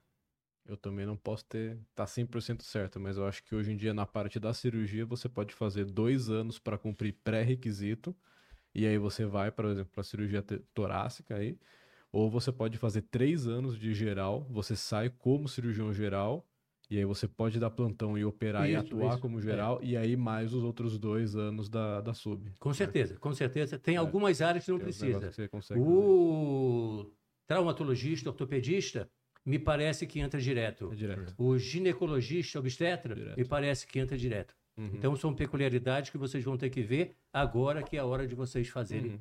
a residência. Pelo que eu me lembro, cardiocirurgia agora é ingresso direto também, mas direto. aí a duração é maior. De qual? De cirurgia cardíaca. Aí Cirurgia são cardíaca? cinco anos, se eu não me engano, né? E aí, mas você já entra pra fazer cirurgia cardíaca. Quando eu entrei no Dante Pazanese para fazer cardiologia, isso foi em 1984. Já estava sendo exigido um ano de clínica médica. Uhum. Depois de ao pouco tempo, passaram a exigir dois anos de clínica médica. O meu irmão caçula fez cirurgia cardíaca no Dante Pazanese. Ele se formou em 80, não era exigida ainda a cirurgia geral antes, mas ele fez quatro anos de residência em cirurgia cardíaca. Uhum. Quando eu fui para lá, ele estava terminando o quarto ano, de, aliás, já tinha terminado o quarto ano de residência, ele já era contratado pela equipe, foi praticamente um R5 que ele passou, já estava sendo exigido um ano de residência em cirurgia geral, para depois fazer. O que é compreensível, Sim. porque você já pega o indivíduo com um certo preparo, ou na clínica médica, das áreas de clínica, ou em cirurgia geral. Então ele já vai saber como fazer uma sutura, como fazer uma hemostasia Uhum. e se- se desenrolar mais do que outras pessoas em outras áreas. Tem a base. Agora eu vou procurar. Fiquei na dúvida. Procure. Vamos conversando aí que É, eu vou procurar. isso, é uma dúvida que eu tenho, então. Só pra recapitular. Seu irmão mais velho, médico. Senhor médico. Seu irmão mais novo, médico. E o senhor tem filho médico. Eu tenho um filho, meu segundo filho é cardiologista também. Ele fez dois anos de clínica médica na Santa Casa, Uhum. Fez dois anos de cardiologia na Escola Paulista e depois outro concurso, dois anos de hemodinâmica na Escola Paulista. Caramba. Ele passou esse período aqui em São Paulo, teve uma peculiaridade, ele optou por. Ele prestou o concurso para clínica médica, veio até aqui para fazer, assinar o documento, trazendo o documento da aeronáutica. Ele se apresentou para servir como voluntário na aeronáutica. Uhum. Com isso, a vaga dele na residência ficou garantida. Por que ele fez isso? Ele corria o risco, que é uma coisa que pode acontecer. Hoje em dia, as Forças Armadas podem convocar não só homens, homens e mulheres para servirem como oficial médico de diversas especialidades. Eles podem te convocar aqui e lhe mandar servir numa fronteira na Amazônia, na região centro-oeste. Ele, o que que fez? Ele se apresentou, ele ficou servindo no Hospital da Aeronáutica em Recife. Com isso, ele não pode mais ser convocado, Uhum. porque ele já prestou o serviço militar dele como eh, voluntário. Então, ele trancou a vaga dele para residência, depois veio fazer a residência. Dois clínica, dois cardiologia, dois hemodinâmica. Acabou que ele depois, quando se formou, prestou um concurso para a Polícia Militar. Foi época da pandemia, serviu dois anos, estava como primeiro tenente da Polícia Militar. Pode-se dizer que, em termos de carreira e de emprego, muito bom. Hoje em dia não existe praticamente mais emprego para médico. A maioria vai trabalhar como terceirizado. Abre uma uma PJ, ou fazem uns contratos de sociedade um pouco questionáveis, Uhum. vão ser sócios, entre aspas, de um grupo, e para você se aposentar, pague o seu plano de aposentadoria, pague o seu INSS e veja o que, que vai dar. Mas acabou que na época da pandemia, trancado aqui, a, fa- a família trancada num, com, nesse isolamento da pandemia, ele trabalhando na linha de frente, aí, de frente, aí voltou para Recife. Meu irmão caçula tem um filho médico também. E agora, nesse, nesse semestre agora, uma filha dele, a filha caçula, também passou em medicina. Caramba. E o mais velho que, que tem dois, dois filhos, um casal que não tem nenhum médico. Mas não tinha nenhum médico na família. Conversou com vocês. Mas ele também foi Não todo tinha mundo, né? nenhum. Mas eu já, eu já tomei conhecimento, eu nem conheço. Tem mais um. Não, esses eu conheço. Tem dois filhos, dois primos, primos meus, filhos da irmã caçula do meu pai, que também são médicos, aqui no interior do Rio de Janeiro, em Valença. Uhum. No Rio de Janeiro, tem, eu acho que duas filhas de uma prima que são médicas também. Mas nós fomos a primeira geração da família, sem nunca ninguém nem ter pensado. Tudo porque minha mãe colocou: o que, que você vai ser quando crescer? Médico. Médico. Ela decidiu o futuro da família Três obedeceram. Muito bom. Decidei cinco anos acesso direto cardiovascular à cirurgia. Acesso direto? Acesso direto. Vocês cinco pensam anos. em cardiovascular? De Não. forma alguma. Neurocirurgia? Não, Também não. também. Eu não penso, né? Tem coisas que eu não penso. Cardiologia, Uhum. em geral. Mas depois eu converso aí, a loucura que eu tô até, às vezes, cogitando fazer. Mas depois a gente fala Mas sobre isso. cardiologia é uma especialidade do ponto de vista de oportunidade profissional muito Ampla, grande. Sim. Você trabalha em UTI geral, em unidade coronariana, em emergência geral, emergência cardiológica, pode fazer uma série de métodos complementares. Tem como subespecialidades, que a gente não tem título de especialista, mas tem um, presta uma prova e tem um diploma de habilitação em ergometria, ecocardiografia, hemodinâmica e, cirurgia, e cardiologia pediátrica. Fora isso, o próprio departamento, hoje em dia as pessoas estão se não é nem subespecializando, se super especializando em arritmia, em insuficiência cardíaca, em hipertensão. Uhum. Então, a oportunidade profissional é muito grande. É um universo à parte é um também, universo né? à parte. E eu acho que, pelo menos na nossa formação, a gente, a, a gente teve pouco contato, assim, com cardiologia, né? Não sei. Porque acho que pelo fato do senhor não ter sido nosso professor diretamente assim, a gente teve contato com mais um cardiologista na faculdade, só que não, não aborda tan- tanto a, as possibilidades da carreira de, de cardiologia. Por isso, que é, por isso que eu acho importante até esse episódio, assim, para as É pessoas muito, entenderem. muito aberto o leque de trabalho do cardiologista. Muito legal isso. Muito aberto. Eu disse a vocês que eu fui convidado para trabalhar com menos de dois meses de formado, Uhum. como cardiologista. Primeiro atendimento que eu fui fazer externo de ambulância, eu ia tremendo na ambulância. Uhum. Só fazer um, um, parênteses para vocês verem o que é o recém-formado. Por isso que vocês vão passar algumas semanas sem dormir, quando tiverem para se formar. Quando Com eu certeza. entrei, era a casa de uma usineira, usineira lá é usina de cana-de-açúcar. Uhum. Uma- um casarão de esquina, numa área assim, meio, não no centro da cidade, mas numa área mais central da cidade. Quando eu entrei na casa, me mandaram subir, eu encontrei o preceptor de neurologia, tinha sido meu preceptor até dois meses atrás, do hospital onde eu fazia internato. Um clínico geral, um dos maiores clínicos da cidade, estava lá atendendo uma paciente.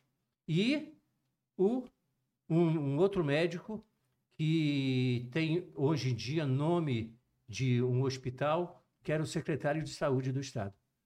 Então eu cheguei como recém-formado desse tamanho e fiquei desse tamaninho, Então, desse tamaninho. Até que ele botou a mão no meu ombro e disse: Meu filho, não se preocupe. É meu filho, Uhum. é só para você fazer um eletro que a gente quer constatar o óbito para a família. Nesse momento eu parei de tremer.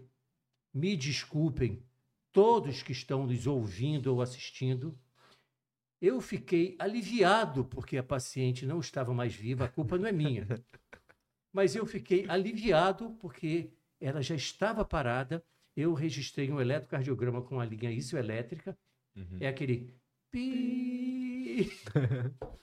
Entreguei a Constatou. eles e fui embora correndo. Antes que aparecesse outra coisa. Ela reivindicaria Antes que eu passasse mal, pudesse Antes que o eletro era o seu, né? antes que eu passasse mal. São episódios que a gente nunca mais na vida se esquece. Isso fazem quase que exatos 44 anos e meio. Porque vão fazer três que eu me formei, mais ou menos uns dois para ser Uhum. contratado. E a, a imagem é clara na minha mente. Meu filho. Reticências. Acho que deu pra ver o nervosismo ali. E como, Tremia. e como foi esse processo de mestrado e doutorado? O senhor só citou e como foi? O senhor Olha, o fez lá? processo de mestrado e doutorado foi, foi interessante. Quando eu estava terminando esse curso de especialização, o meu chefe, grande amigo, mentor durante toda a vida, eu vou, vou citar o nome dele, Dr. Edgar Guimarães Vitor. Tanto na minha dissertação de mestrado quanto na, na minha tese de doutorado, eu fiz um agradecimento pessoal a ele, como meu professor na graduação, preceptor na, na residência e chefe da residência, e meu incentivador e que me acompanhou no mestrado e doutorado. Esse curso de especialização foi um curso pela Universidade Federal, foi organizado por ele com o corpo clínico da disciplina de cardiologia. Seria, seria um pré-mestrado. Eles estavam vendo como funcionar para as disciplinas teóricas do mestrado. Isso foi em 1980. O mestrado só foi sair no início da década de 90, 92 ou 93. Nessa época, eu já era contratado da, da universidade e trabalhando na universidade, tinha deixado esse sonho de emendar com o mestrado de lado. Uhum. Começou o mestrado, a minha vida era corrida. Uhum. Consultório, plantão, plantão na, na, na terapia intensiva do Hospital das Clínicas, e a coisa foi, foi indo. No ano de 99, não, 99 foi, foi, foi um evento de saúde, mas que me fez também, foi mais ou menos o, o motivador da Elo. Me fez rever alguns conceitos. Eu já tinha sido professor numa pós-graduação de medicina do esporte, convidado para dar a parte de cardiologia do esporte. No final de 99, me chamaram mais uma vez. Nós vamos abrir o terceiro curso de medicina do esporte pela Universidade Estadual de lá. Nós tínhamos, na ocasião, já uma universidade no interior, mas era uma federal, onde eu me formei, e a Universidade Estadual. E nessa ocasião, quando me convidaram, eu disse: só que eu quero uma coisa diferente. Eu quero cursar como aluno. Eu quero ter uma formação, ou vou mudar o termo, um treinamento formal na medicina do esporte. Já que foi feito junto com a Escola Superior de Educação Física, nós tivemos, inclusive, os primeiros meses, a parte inicial eram professores de educação física e médicos. A partir de um determinado ponto, houve uma divisão, eles foram para especialização em fisiologia do esporte, treinamento desportivo, uma coisa assim, e nós, medicina do esporte. Mas a parte inicial de metodologia científica, de bioestatística, psicologia do esporte, sociologia do esporte e mais algumas outras disciplinas que não me lembro agora, foram, fomos juntos. Quando foi na hora, inclusive, da cardiologia do esporte, eu dava aula como se estivesse fazendo seminário. Entendi. Entenderam a jogada? Uhum. Eu não era o professor, eu não recebia, mas eu apresentava um ensinava. seminário relativo a determinado, determinado assunto como, como o estudante do curso de medicina do esporte. Legal. Nesse curso de medicina do esporte, ele teve uma duração de quase um ano de aulas teóricas, terça e quinta, de 6 às 10 da noite, sábado de manhã. Foi muito puxado. Eu até hoje não sei como eu consegui fazer essas pós dessa forma. E depois, seis meses para nós escrevermos uma dissertação com toda a metodologia científica. Na época, já a gente, felizmente, fez com normas de Vancouver, não foi a BNT, e apresentei a minha, a minha dissertação. Não, dissertação, não, dissertação é de mestrado. A minha. Pô, me esqueci, me fugiu agora o nome. Dissertação é de mestrado Não é trabalho de conclusão de estudo. Falei o nome agora e me Não é esqueci. tese? Não, a tese. Não, a tese é de Não, doutorado. de doutorado, é. dissertação de mestrado É. e apresentei esse trabalho de é. conclusão de curso que me deu branco agora. Formal, perto de 70 páginas, com toda a sequência. Quando eu terminei, que foi, foi aprovada, e sai aquele conceito, aquilo tudo mais, recebi o diploma, eu levei para meu mestre e mentor, professor Edgar Vitor. Ele pegou e disse: Eu posso levar para casa para ler? Ele deu uma folheada e disse: Isso aqui é uma dissertação de mestrado. Aí, semana seguinte, ele volta com o meu material. Isso é uma dissertação de mestrado, você tem que se matricular no mestrado. Aí me deu mais um empurrão. Isso já início do segundo semestre. Como eu sou fácil de ser enganado, eu fui ver quando teria prova de seleção para o mestrado. E já me matriculei para cursar bioestatística e metodologia científica como disciplina, como voluntário da disciplina, porque assim eu não ficaria com muita carga quando começasse o mestrado. Prestei o concurso, fui selecionado, só teve uma desvantagem, como eu era professor, professor não, professor funcionalmente, mas como eu era médico contratado do hospital, eu não tive direito à bolsa de mestrado. Uhum. A bolsa foi passada para outro. Uhum. Primeiro episódio. Quando foi no doutorado, foi a mesma coisa. Quando eu terminei o doutorado, disse, "Bom, agora eu não faço mais nada.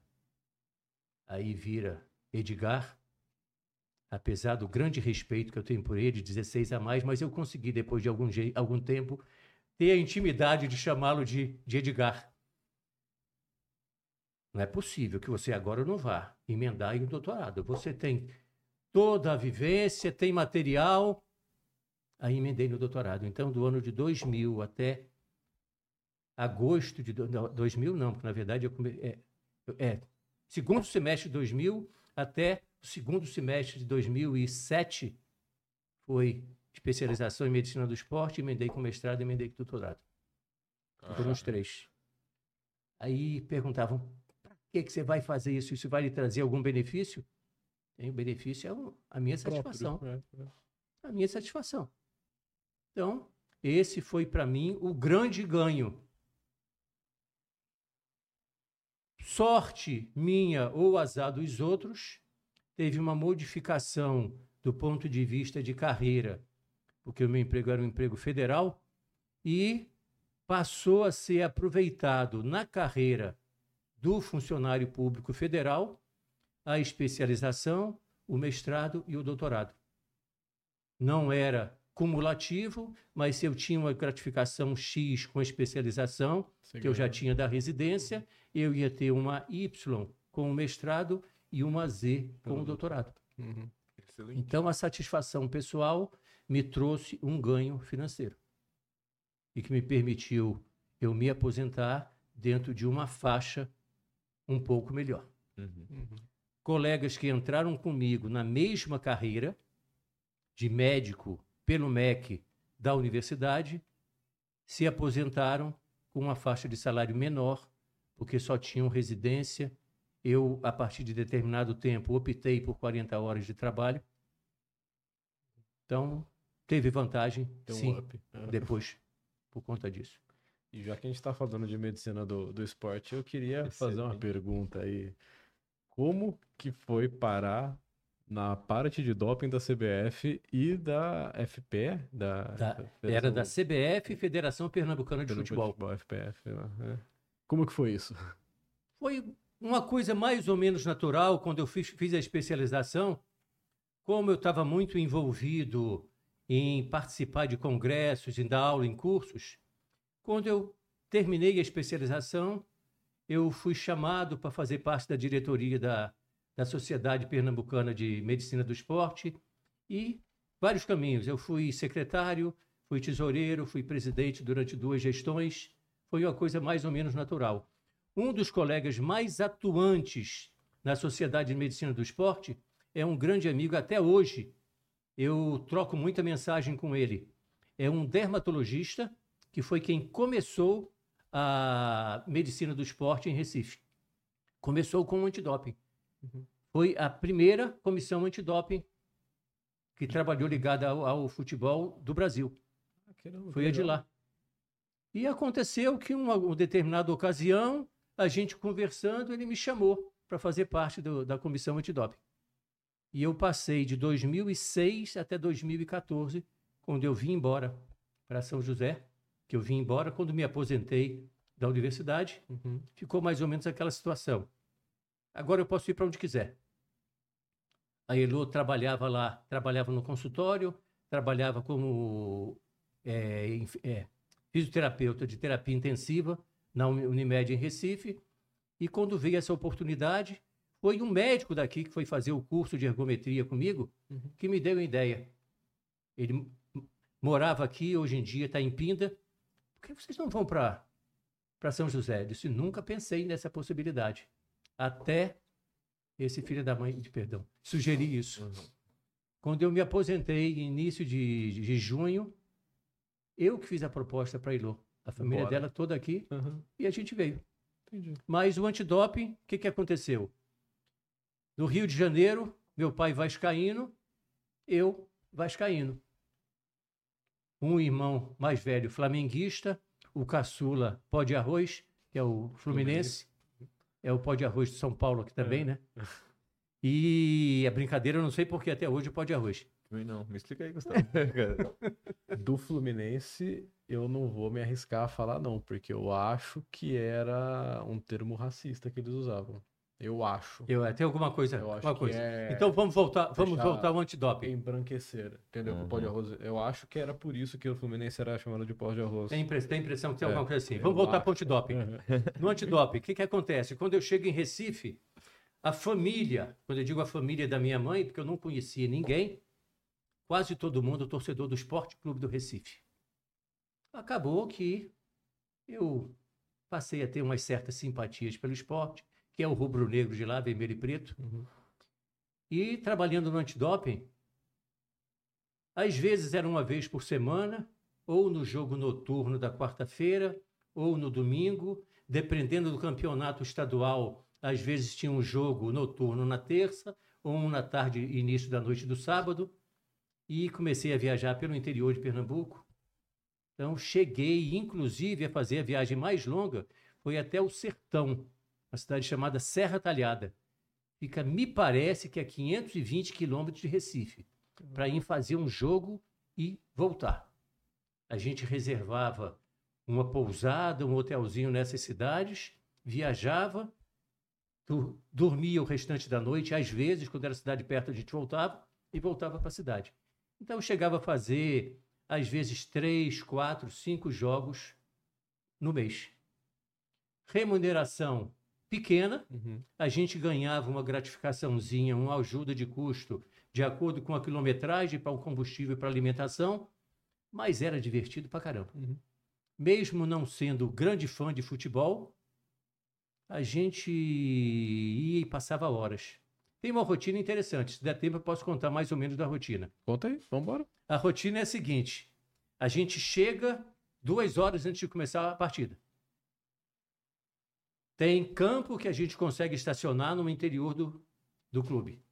Tem campo que a gente tem que procurar uma vaga e se virar. A gente sai de meia hora, depende da bexiga dos quatro atletas que vão para o antidoping, até quatro horas depois. Já saí do campo três horas da manhã. Uhum. Mas continuava divertido. A gente, no dia seguinte, a gente já tinha esquecido disso. Então você entra, vê a documentação que tem que ser entregue aos médicos ou um responsável de cada clube. Os clubes grandes, grandes na maioria, viajam com o médico. Uhum. Outros clubes menores contratam um médico local apenas para fazer o jogo. Então, até mais ou menos uma hora, a gente vai na, no vestiário de um clube, entrega, no vestiário geralmente do, do mandante do, do clube, entrega também essa documentação. Os médicos têm que preencher o nome de cada atleta e as medicações que cada atleta está fazendo ou fez uso dentro de um determinado período. Isso por quê? Porque estaria justificando algumas medicações que em determinada situação poderia ser considerado doping. Uhum. Mas se o atleta teve uma lesão com tanto tempo, fez uma infiltração de corticosteroide no joelho, ele sendo flagrado, a- tinha justificativa médica da indicação. Uhum. Coisa desse tipo. Feito isso, vamos conversar, entrar no campo, conversar um pouco com, com um atleta, visitar uma coisa e outra. Começou o, o jogo. Estamos nós dentro do campo. E onde é a parte boa e divertida? Dentro do campo, na maneira de dizer, é dentro do campo, no gramado. Três. Um coordenador e outros dois médicos. Esse, esse colega é, dermatologista, doutor Jomar, ele quase sempre ia. Ele gosta muito de futebol, é uma pessoa extremamente assim simpática, muito conversadora. Então ficava ele dois. Por que outros dois? Porque tinha que estar sempre um na mesa e observando e coordenando as coisas. Nós ficávamos praticamente sem fazer nada durante todo o primeiro tempo, durante o intervalo e durante os primeiros 30 minutos do segundo tempo. Quando chegava nesse ponto, nós íamos chamar os médicos de cada clube para que eles nos entregassem então essa documentação e viessem presencialmente acompanhar o sorteio de três atletas de um time e três atletas de outro. Na verdade, só dois atletas passam pelo exame antidoping feito na coleta de urina. Mas tem um terceiro para eventualidade raríssima. e Eu nunca presenciei nesses anos todos de antidoping. Se um, um atleta sofreu um traumatismo craniano, teve uma fratura grave e não foi para concentração, foi levado para um hospital externo, ele não vai poder ser submetido. Então, esse terceiro reserva é quem vai fazer o antidoping. Uhum. Nosso trabalho maior começou nessa hora. Quando estava terminando a partida, os dois já iam ficar. Você pega esses dois atletas desse clube para conduzir até a sala do antidoping. Uhum. Eles não podem nem ir até a sua concentração. Certa dificuldade, porque se o, quando o atleta perdia, ele ia para o antidoping. Exatamente. Teve atleta que eu tive que ir atrás até a concentração dele e falar ao dirigente. Ele tem que ter comigo agora, porque senão ele vai ser considerado positivo Uhum. pela ausência na sala do antidoping. Aí o cara saía todo cheio de direito, mas de maneira geral, problema nenhum. Uhum. A gente leva para o antidoping. No antidoping tem uma grande geladeira de isopor com água mineral. Não entra Coca-Cola, mas era agora é, Fanta e soda limonada. Fanta laranja ou refrigerante cruxo, refrigerante laranja e soda. Nem entra Guaraná, nem entra o refrigerante na base de, de cola. Até eles virarem. Tem alguma relação com o que tem dentro desses Tem, refrigerantes? ele prefere, prefere não usar pelo certo efeito estimulante, quantidade de cafeína. Se bem que a cafeína foi tirada da, Tudo. da relação, eles, quase todos os atletas, vinham, utilizavam BCC, creatina e cafeína. E se queixavam muito. Disse, hoje à noite eu não dormi. Ô, amigo, Não me ajuda a te ajudar, dormir, né? são dois comprimidos, não sei quantos miligramas de cafeína, mas estão ali, estão documentados o que tomavam. Uhum. Dia tranquilíssimo. Eles já chegavam prontos. Não, já estava achando que ia ser sorteado hoje.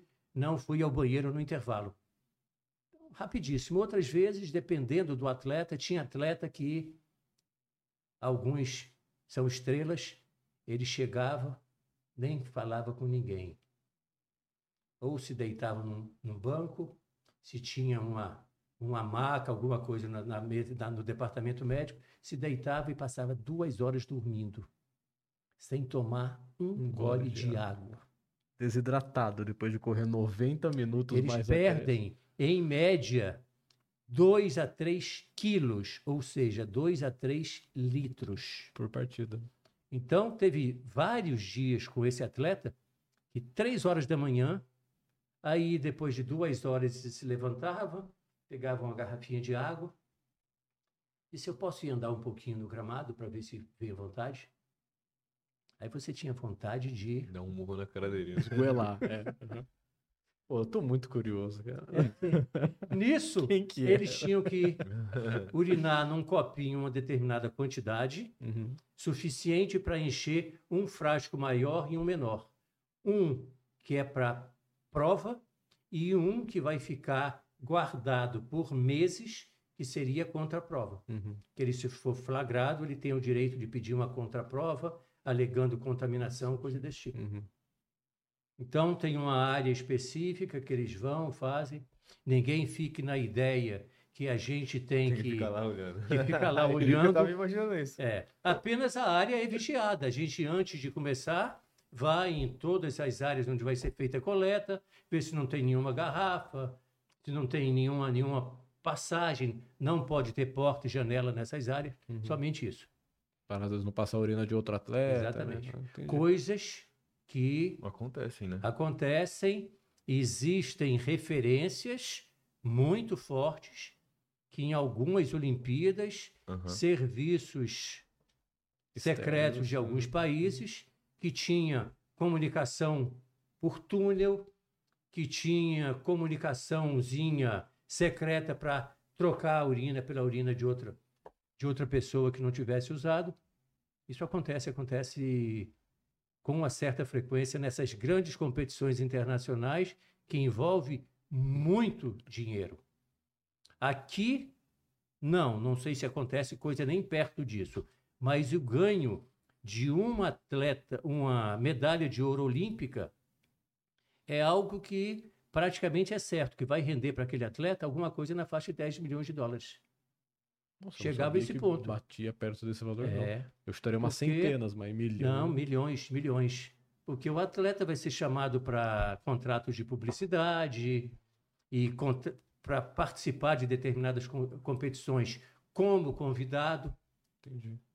Tem, não vou citar nome nem, nem modalidade, mas, por exemplo, modalidades de altura. Pode ser salto em altura, salto com vara, seja o que for.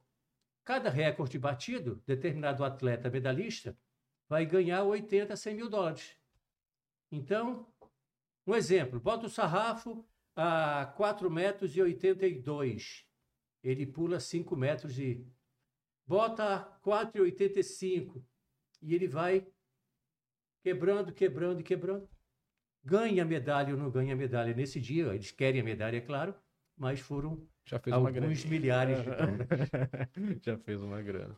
O E aí- doping no esporte é algo muito sério. É, não, sem Muito dúvida. sério. Sem dúvida. A gente tem mais contato vendo do futebol nosso, não tanto casos de doping, doping, Não. mas às Muito vezes pouco. contaminação cruzada de medicamento para dor, que eu já vi alguns, até jogadores de São Paulo, que eu acompanho mais, que foi cortado no vestiário porque falou pro médico que tomou dois dias antes medicamento X porque tava com dor de cabeça, falou, esquece, senta Não lá pode. e você não vai jogar. E mais frequentemente a gente vê abuso de drogas, né? Que acaba caindo no A doping por droga ilícita é considerado doping porque vai aumentar a performance do atleta? Não, é porque é ilegal. Uhum. Ao contrário, pode diminuir a performance do atleta. Uhum. Mas o uso de qualquer droga ilícita, Doping. em qualquer dose, é doping.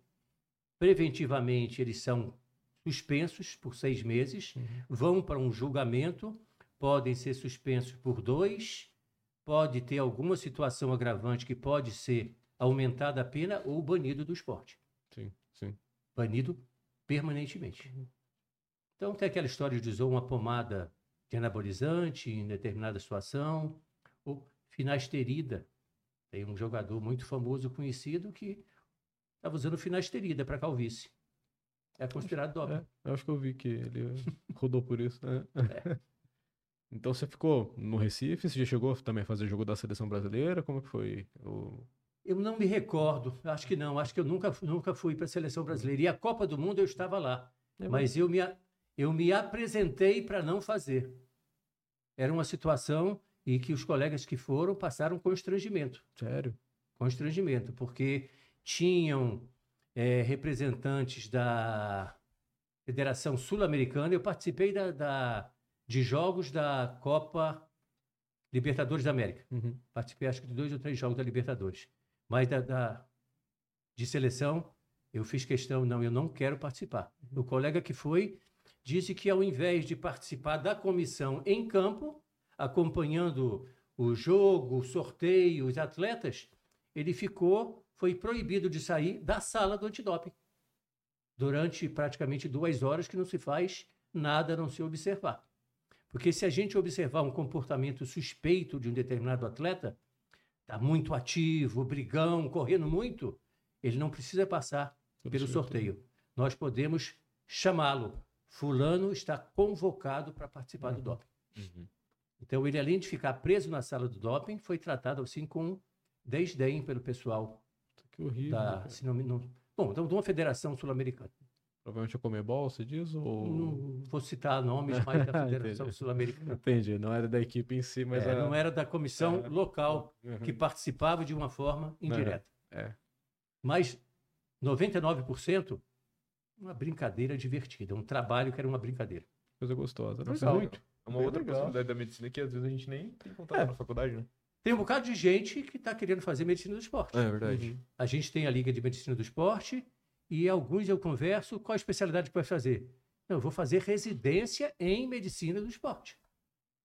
E tem algumas residências, tem em São Paulo, tem no Rio Grande do Sul, e tem cursos de especialização, mas a minha formação, que foi de clínico, cardiologista, cardiologista do esporte e depois médico do esporte, hoje em dia vão fazer uma residência específica em medicina do esporte. Uhum. Eu passei, inclusive, levei uma, levei uma, o termo, eu ia usar um termo que eu estou proibido de dizer pela Elô, mas usei, levei uma, bom, brincaram comigo. Num encontro de medicina do esporte que teve na faculdade, no início do curso de vocês, uhum, que o uhum. Rafael organizou, excelente. É, a nossa formação hoje, a gente faz três anos de residência, a diferença é da sua. Para questionar a minha formação, é brincadeira. Mas ele falou com esse desdém. A sua formação é diferente da que a gente tem hoje em dia. Então, tudo bem, daqui a uns 20 anos você pode ter formação. daqui a gente conversa de novo. Mas levei, levei uma dessa. Tive que. Eu vou ficar calado, porque eu não Que é melhor, né? Não vamos, não vamos criar inimizades não, aqui no começo. De jeito nenhum. Pô, interessantíssimo essa parte. Eu acho bem interessante, né? Que eu gosto tanto do futebol, assim, você poder trabalhar junto disso, sem precisar estar vinculado no clube, que Sim. é outra história, né? Ou pelo menos. Muita gente pensa que o médico de clube é ortopedista. A maioria das vezes acaba sendo, porque ele está ali não para atuar como médico do esporte, mas como médico do trauma. Do trauma. Uhum. Porque as principais lesões do futebol são trauma. Principalmente o joelho, o tornozelo, são os principais. E em outras áreas esportivas, tem suas lesões específicas. Uhum. Mas o médico do esporte pode ter uma formação geral. Muito legal. Não é necessariamente isso. Também nós já temos, inclusive, internos que estão estagiando em clubes aqui, internos da faculdade, uhum. e que o caminho é esse. Teve gente que se formou agora na primeira turma, que eu fui conversar, e aí a residência disse, médico do esporte, professor, já estou decidido, que é nessa área. Legal, excelente. Tem uma coisa que a gente falou rapidamente, que a gente chegou a conversar um pouquinho antes, que foi a carreira militar como voluntário é depois da residência. É verdade, vamos, vamos trazer isso de volta então. Que é uma coisa que para vocês eu sempre aconselho. Uhum. Eu não cheguei a comentar por alto que praticamente para mim foram os dois anos seguintes de residência, onde eu desempenhava já como médico, assumindo as responsabilidades de médico assistente, não médico em treinamento, mas que com um suporte, com um suporte de médicos mais experientes que trabalhavam juntos comigo e ao mesmo tempo você, vocês adquirindo mais experiência, tendo um emprego que venha a ser definitivo ou não, para vocês garantirem um meio de subsistência de sobrevivência antes de decidirem por um caminho. Uhum. Semana passada, teve um dia que eu fiquei na faculdade o dia todo, porque ia fazer uma conferência para a turma do primeiro período, e que estava conversando, conversei com alguns grupos de, de estudantes. Vocês sabem que eu me relaciono muito bem com, sim, sim. com todo mundo ali. E um estudante de medicina que estava, não, eu quando me formar, eu vou ver se entro em tal força armada para já fazer a minha residência em hospital dessa Força Armada e seguir carreira. Pela minha experiência, que a minha vontade era essa, eu aconselhei que fizesse algo parecido com o Gustavo, Gustavo, meu filho. Uhum. Ele se formou, se apresentou como voluntário, se livrou da obrigação de servir. Não teve que atrasar a residência dele, porque foi convocado. Ele teve colegas de turma dele que entraram, depois entraram com um mandato de segurança. Entraram com mandato de segurança e saíram no meio do ano. Uhum. Depois, o mandato de segurança, quando foi julgado, eles voltaram a ter que servir no meio da residência. Tiveram que interromper a residência. Então, esse caminho é um caminho bem interessante. Eu me apresentei com 17 anos, quando fiz o vestibular. Tinha, melhor, eu me alistei no final do ano, tinha que me apresentar. Eu levava a documentação que eu estava matriculado na faculdade de medicina e fiz isso durante seis anos. Todo ano carimbava adiamento de incorporação do mais, durante mais um ano. Uhum. Quando eu passei na residência, eu já tinha me apresentado para servir. Passei na residência, eu garanti, eu tinha que me garantir de todos os jeitos. Aí eu, mais uma vez, fui, apresentei a declaração que ia fazer residência, carimbaram por mais dois anos. Me apresentei de novo para servir. Aí eu servi durante um ano, pedi para continuar mais um ano, na época podia ficar por quatro anos. Eu não sei se são todas as forças que funcionam dessa forma, me parece que tem Força Armada que pode ficar até seis anos como R2, que é o chamado voluntário, é reserva não remunerada. A gente, quando sai, não tem nenhuma, nenhum, nenhum benefício financeiro. Uhum. A gente sai com uma carta patente do posto de oficial que tiver alcançado. Mas só isso. Por Sim, isso sim. que é R2. O R1 é aquele que vai para reserva, Reserva e e depois se né? aposenta e vai ganhar a remuneração de acordo com a sua patente. Mas eu acho algo muito interessante. Por questões de preferência, o meu comandante preferia o outro cardiologista que entrou comigo a mim. Então, o que, que aconteceu? Ele já tinha colocado na relação para renovar, e esse colega queria renovar os quatro anos, o outro colega. Uhum. Eu não sabia que tinha essa situação particular, me apresentei para servir. Eu fui ao QG, o nosso hospital era muro com muro com o QG do, da sétima região. Lá nós tínhamos em Recife o QG da sétima re- região e do quarto exército.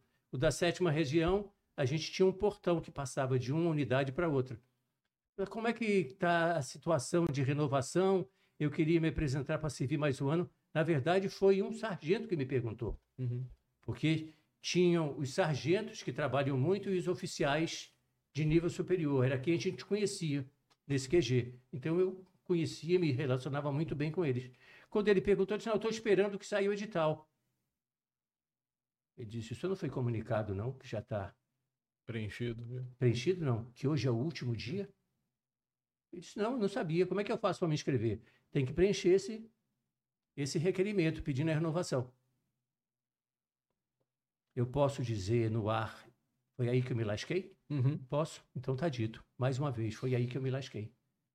Porque eu fiz o requerimento e a ordem do comandante era que fosse por mérito, não porque o comandante tinha indicado.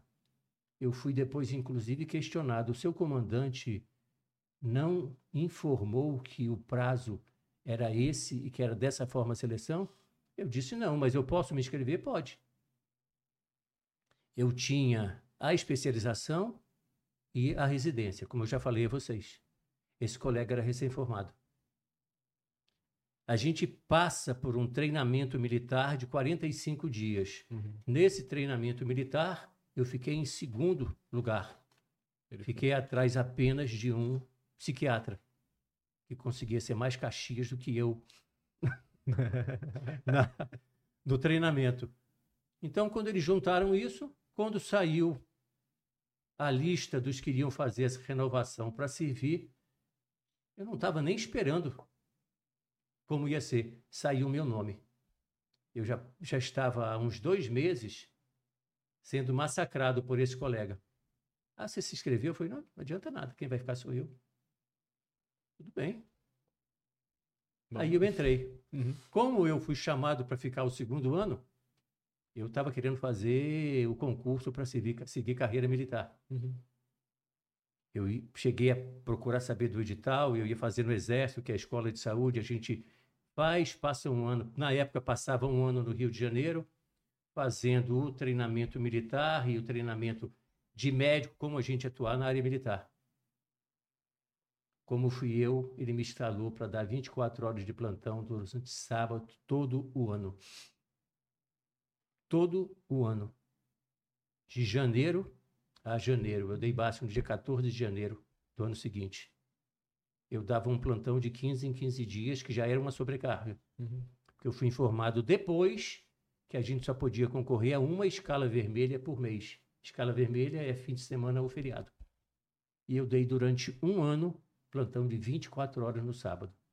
Como eu dava o plantão naquela clínica, que depois eu entrei na sociedade no domingo, Rodava 36. 36. Nossa. Eu fiquei alternando um domingo sim, um domingo não.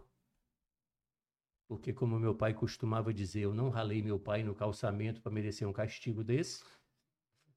Eu dava 36 horas de plantão num final de semana, sábado o dia todo e e 12 no domingo, no outro só 24. Uhum. Era um final de semana tranquilo. Então eu descansava um domingo a cada 15 dias. Isso foi me. As amígdalas foram crescendo, foi Uhum. subindo até aqui, Uhum. Aí eu pedi baixa. Nessa ocasião, eu já era peixe dele também, porque eu tinha tirado um. Sempre conto essa história, porque eu, eu me vinco até hoje com isso. Eu tirei um general reformado, pai de um general, de um coma por hiponatremia. Brincou. ele estava em coma, um coma assim, mais ou menos profundo. Não existia Glasgow naquela época, a gente Uhum. fazia uma, uma escala de coma de superficial até profundo. Eu vi que o sódio estava 117 ou era 116, normal é de 135 a 145. Botei soro fisiológico, algumas ampolas de, de cloreto de sódio 10% e tal. Em duas horas ele acordou. Com 10 minutos, o general, filho do general, ligou para o diretor do hospital que queria falar comigo. Aí a minha vingança foi Uhum. No mês de setembro, mais ou menos, que era o prazo para fazer esse requerimento. Eu fui até ele e disse que não queria ficar mais Uhum. e desisti de fazer a escola de saúde. Até hoje eu tenho um certo aquele gostinho, eu não fiz, a, não segui a carreira militar que eu gostaria de seguir, mas compensou, eu segui a carreira na universidade, fiz todos esses treinamentos e agora estou aqui com vocês, realizado. Qual foi o termo que eu disse a vocês mesmo? É o meu Ikigai. Ikigai. Uhum. meu Ikigai. Então, o meu Ikigai hoje maior é ser professor da faculdade. Fazendo essa transição da, do exercício da medicina clínica para passar a minha experiência para vocês. E procuro passar da melhor forma possível a minha experiência profissional, experiência clínica e experiência do ponto de vista humano. Eu pego muito nesse ponto do tratamento humano com o paciente. Sim. É fundamental. Eu comentei que eu nunca deixei de atender um paciente que não pudesse pagar. Eu juro de joelho a vocês que isso é realidade. Nunca deixei de atender ninguém. Fiz muitas cortesias na minha vida, apesar das palavras do meu primeiro empregador e depois meu sócio. E não é só isso, é saber seguir, que também eu não fiz a apresentação de vocês, mas em toda a apresentação do segundo período eu falo, os conselhos do nosso pai da medicina, Hipócrates. O professor Tavares costuma dizer muito, nós somos hipocráticos, ao invés de dizer que nós somos médicos velhos ou experientes, nós somos hipocráticos, ou seja, mais velhos ainda, 2.500 anos. Mas de que a medicina é feita para curar, em que situação? Nossa senhora. Quando Quando possível. possível, verdade. aliviar, ou seja, tratar os sintomas quando necessário, mas confortar Sempre. sempre. A gente não pode usar isso como ensinamento da boca para fora. Quando um dia vocês passarem do lado de entrevistador para entrevistado, ou seja, do médico para paciente, vocês vão ver que o buraco é mais embaixo. Sim. Então, quem ainda não for humano vai ter Vai um virar. baquezinho e vai, vai dar um tratamento um pouco mais humano aos pacientes. Eu passei por duas situações de saúde, eu posso dizer que relativamente graves, o grave é relativo. Uhum. O neurologista, quando eu fiz uma hemorragia cerebral em 99, disse, isso é muito simples, isso é, é cirurgia para o residente. Ele, muito amigo meu, disse, na sua cabeça, né? Na sua cabeça pode ser cirurgia para o residente. Uhum. É uma mortalidade baixíssima. Não existe estatística para o paciente de mortalidade baixíssima. Sim. Se você for um em mil, É se você, morrer, é Aham. 100%. Sim. Exatamente. Se você ficar sequelado, você é o 100% de complicação. Sim. Então, quem não aprendeu, aprende na marra. Aprende na base do sofrimento. Eu uso uma, uma metáfora interessante. Quando você passa num corredor de um hospital e, ao invés de vislumbrar as portas de um lado para o outro, você olha somente as luzes passando. Os lustres, isso significa que você está deitado na. Deitado. Uhum. Não aparece na câmera, não. Então, é, é. tem que fazer sentido em algum momento. Uhum. Em algum momento você tem que ser- deixar de ser o que você achava que era e tentar ser o que você precisa receber do médico, que é carinho, atenção. Dar notícia de morte para um familiar talvez seja um dos momentos mais sofridos que vocês irão passar. Vocês darem a notícia. Muitas vezes os familiares sofrem um bloqueio cognitivo. Mas e então, doutor? Como foi? Como é que ele está? Uhum. Aí você explica. Infelizmente, o seu pai, a sua mãe, o que é pior, o seu filho não resistiu, fez uma parada cardíaca e nós não conseguimos salvá-lo. Mas ele está bem? Como é que ele está? Uhum. Aí você tem que ser direto. Ele morreu. Aí nesse momento, às vezes, não adianta dizer que não. Eu costumo dizer que eu choro com um comercial de margarina. Eu já me abracei com, com um familiar de paciente e choramos juntos. E você tem também que descarregar. Uhum. Descarregar esse momento de tensão, mais um, e partir para o próximo, atender o próximo. Eu tive uma experiência já de acompanhar, né? Graças a Deus não sou eu que preciso dar a notícia, né? A gente, como interno, a gente não precisa. É, no primeiro dia que eu fui para o internato, a gente acompanhou duas notícias, já vi mais acho que duas. Só que eu acho que para mim o pior foi essa semana quando eu tava na UTI. Já falei várias vezes aqui que a intensiva é a, a menina dos meus olhos, é o que me brilha mesmo, eu gosto Boa muito. sorte. E teve que dar a notícia de que provavelmente, possivelmente, muito em breve, o, o rapaz ia perder a mãe que estava lá no UTI. Eu achei esse pior. Eu achei, acho que toda a tensão envolvida muito pior. Porque quando já foi, eu acho que mal ou bem, quando entende, ok. né? E assim, como eu tava no, no box de emergência, já tinha trazido em estado crítico, então acho que a família já estava até um pouco mais preparada das primeiras vezes. Mas a, essa senhora internou fazer uma cirurgia, complicou, foi para UTI, estava realmente grave e se percebia no rosto do filho que não estava conseguindo fazer a conexão do nexo causal, sabe? Não, não consegue. E, nossa, na hora que ele desaba, assim, você fala, putz, é, o cara vai viver essas próximas 24, 48 horas, vão ser as piores da vida dele, porque ele vai estar Na expectativa. grudado no telefone. Mas tem uma situação pior. Quando quem está esperando a morte são os pais de um filho. Porque inverte a ordem natural das coisas, da vida. Sim. Que é o mais velho morrer antes do mais novo. Então aí é mais triste ainda. Eu sempre gostei muito de pediatria. Eu abandonei um concurso um estágio concursado, não era remunerado, mas era concursado. Espetacular. De tanto que eu vi. Eu, eu assistia três, quatro mortes de criança por plantão de 24 horas. Tá maluco. Era desesperador. Até que um dia eu resolvi deixar. Tem uma observação em, em relação à sua especialidade, sua menina dos olhos, que é a terapia intensiva. Plantão existe prazo de validade. Sim. Então você vai se preparar, eu vou dar plantão durante 10, 15 anos, mas chega um momento que você não tem mais pique para o plantão. Sim, sim. Não é do ponto de vista físico apenas, é emocional. Mental e emocional, sem dúvida. É desgastante demais. Se eu não falo com 100% de certeza que eu vou fazer residência em, terapia intensiva hoje, é por conta disso. Porque eu sei que não, não dá. Talvez evoluir para uma parte de gestão depois, ok, mas assim, eu ainda não consigo fechar com 100% por, justamente Eu por conta consegui, com as minhas especialidades, no caso a cardiologia, fazer isso, porque eu tenho oportunidade, eu faço a cardiologia, fui fazendo consultório, a emergência, a emergência lhe dá plantão, lhe dá paciente no consultório. Sim.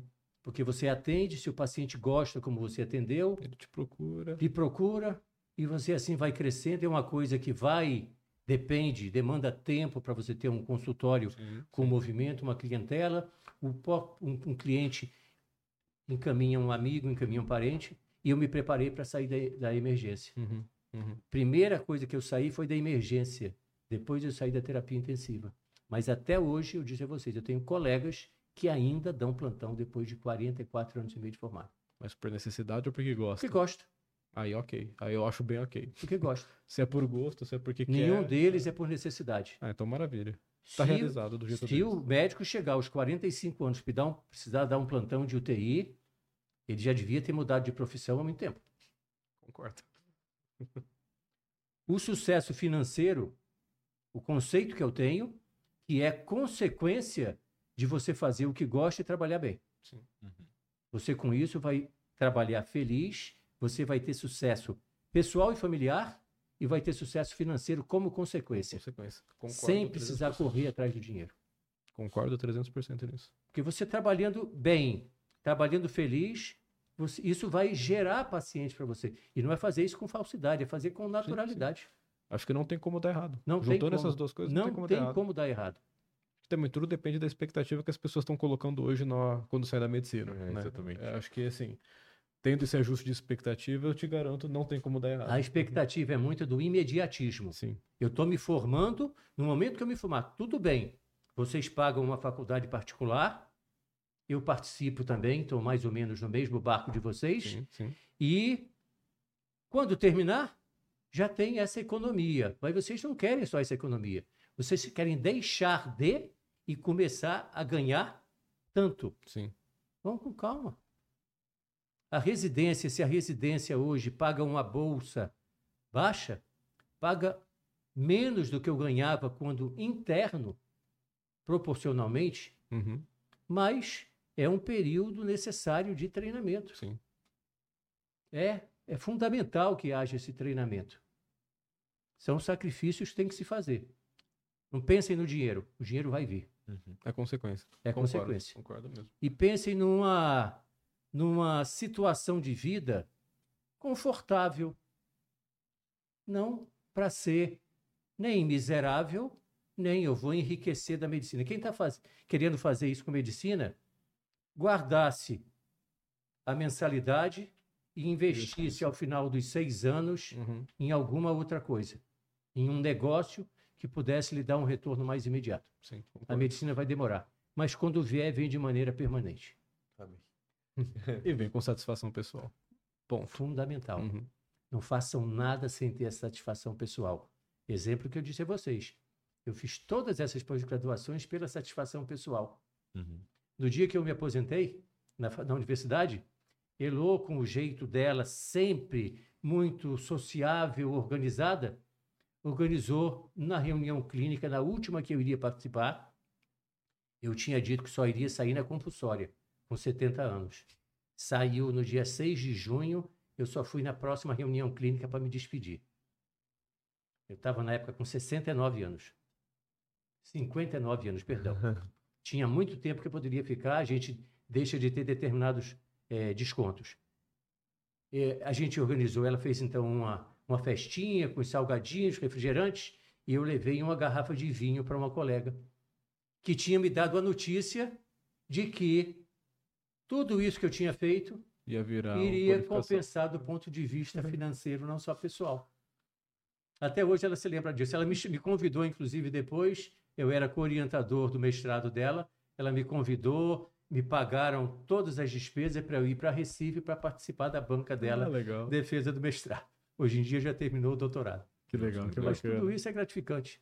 Não corram atrás de dinheiro, corram atrás do que vocês gostarem de fazer. E falando em gostar de fazer, você tem um hobby. Eu tenho vários, eu sempre tive vários hobbies. Eu estou num, eu tô num hobby atual. Uhum. Eu comecei com moto, que mantenho esse hobby há 40 e poucos anos. Uhum. Depois eu fui para informática. Em 1983, 83, exatos 40 anos e meio agora, eu comprei meu primeiro computador.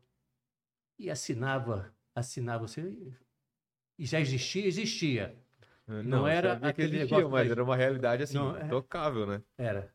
O que, que você vai fazer com isso? Não sei. Um dia eu, eu nunca fiz uma- um teste ergométrico que não fosse com laudo computadorizado. Eu comecei a fazer em 86, início de 86. Legal. Aí vi- vieram outros. Depois veio a marcenaria, durante mais de, perto de 30 anos. Pô, esse cara deve ter uns 90, 95, né? Alguma coisa simultânea. Marcenaria durante mais de 30 anos. Eu tenho uma oficina bem montada de marcenaria. E há nove meses, agora estão nascendo as primeiras facas. Eu sou colecionador de canivete, algumas espadas e ferramentas antigas há alguns anos. Aí eu resolvi fazer facas. E tô, fiz um, fui para Curitiba, passei oito dias na, na- indo, passando o dia todo na casa de um, de um mestre cuteleiro, aprendendo os primeiros, primeiros passos com ele. Fiz duas facas forjadas nessa ocasião, na base de botar ali na, dentro da forja, marretar na bigorna. Fiz duas facas e fui comprando o material. Eu vim de Curitiba com uma bigorna de 75 quilos, desse tamanho. Eu e Elô subimos a escada da oficina, que minha escada no edícula do segundo andar, subimos a escada da edícula com essa bigorna. E hoje em dia está praticamente completa. Estou com uma oficina de fazer gosto. Que legal. Nossa, Fazer legal. gosto. Vocês veem a alegria do meu rosto falando nisso? Nossa, muito legal. E estou fazendo. Você trouxe as facas, né? Você trouxe- quer mostrar trouxe aí? Algumas, trouxe algumas. Pega ela pra. Levo, levo e apanho? Hã? Dá licença. Toda. Cara, muito legal. Acho isso muito legal. Habilidade manual de cirurgião aí você tá usando com- pra fazer A faca. habilidade, a habilidade manual do cirurgião foi, de certa forma, testada, porque depois de fazer uma primeira faca que eu tinha muita vontade, essa é uma réplica da faca de campanha que meu pai fez na Segunda Guerra. Se quiser mostrar ali. Dá pra pegar nessa câmera aqui? Foi, Fechou? foi a primeira faca que eu concluí. Levanta um pouco mais. Foi meu primeiro voo solo. Isso. Eu tinha feito duas facas forjadas em Curitiba e esse foi meu primeiro voo solo. Inclusive por marca. Deixa eu mostrar perto da câmera aqui, que tá mais perto Tem, de mim. tem um, um nome e um. Essa aqui mesmo. Pode ser aqui que eu já coloco. Tem um nome e tem um desenho. Ah, não. Doc Knives é bem sugestivo, né? Vou pegar aqui por trás, não vai pegar. Tô vendo ali, não tá focando, não. Fica muito bri- brilhante. Vocês conseguem pôr em mim aqui? Vamos ver se a gente consegue aqui. gente. É. Aqui assim. Fazer a blogueira. Tá dando aí, gente? Fechou. Aqui, ó. E do outro Aqui. lado eu peguei o bastão de esculápio. Vira de, bota ele em pé, por favor, com a ponta para baixo. Pra baixo. Peguei o bastão de esculápio, que é um bastão com uma cobra, aquele símbolo conhecido. E peguei uma adaga que eu tenho, das mais bonitas que eu tenho, com uns 40, 45 centímetros. Peguei meu estetoscópio Littmann, prendi com esparadrapo. A ideia eu mandei para um designer e ela fez essa faca, essa, Esse. Essa Olha, marca ficou pra muito mim. bonito esse símbolo. Aqui. Ficou, ficou, eu fiquei bastante satisfeito. Aí fiz outra, só para mostrar duas aqui para você. Uhum. Fiz dois, dois bisturis. Depois de fazer essa, eu fiz dois bisturis. Eu fiz um primeiro bisturi Esse primeiro bisturi seria para dar de presente a um, a um amigo que me deu de presente uma faca e disse: Eu fui criado numa, numa cidade, um local que a gente, quando dá uma faca a uma pessoa, a gente sabe que essa amizade nunca vai ser cortada. Legal. Ele me deu uma faca de presente, uma faca gaúcha, Uhum. e eu fiz um bisturi. Mas eu tive que fazer um segundo. Porque o primeiro bisturi que eu fiz, que eu fiz, a Elô olhou e disse: é para mim? Aí não deu, tem né? como falar, não. O que, que eu podia dizer? É, sim. Isso é claro. Lógico, meu amor. É claro, Aqui, querida. Ó, Fiz pensando em você. Exatamente, fiz pensando em você. Aí eu tive que fazer um segundo bisturi, fiz dentro das mesmas características, fiz o bisturi dentro de um estojozinho, também fiz o estojo, depois eu fiz essa faca, que é um estilo japonês, Aqui. Bem legal isso aqui também, gente. que eu são tenho, pesadas, viu? Falar pra você. Elas são Não. pesadas. tenho um projeto para fazer agora dentro desse estilo, só que é o quê? Uhum. Essa faca crescida, uma katana. Uma katana. É katana que fala? É, katana. Eu examinei, um, fiz o teste na quinta-feira passada de um de um Nisei, É. Uhum. filho de um, de um militar japonês. Esse jovem tem 85 anos. Ele se lembra ainda quando a polícia foi na casa dele aqui em São José dos Campos e levou a katana do Confiscar. pai dele. Puta Confiscaram a katana. E esse é um modelo que tem tem uma certa inspiração também também japonesa, oriental, porque a gente embute a faca e madeira. Uhum. Aqui, olha o tamanho dessa aqui, gente. Olha só. É uma faca que chama de tanto. Ou seja, eu já estou encontrando o meu estilo de facas japonesas. Aqui, aí você Mas como eu estou numa, assim isso? Ou tá contrário? só pode Desse jeito apertar, pode apertar. Beleza. Aí como eu estou numa assim. fase de treinamento, eu busco técnicas diferentes, Uhum. materiais diferentes, aços diferentes para ir treinando. É muito legal. E aí você tem a oficina completa na sua casa. A oficina tá boa. Tá bem, tá bem, tá bem montada.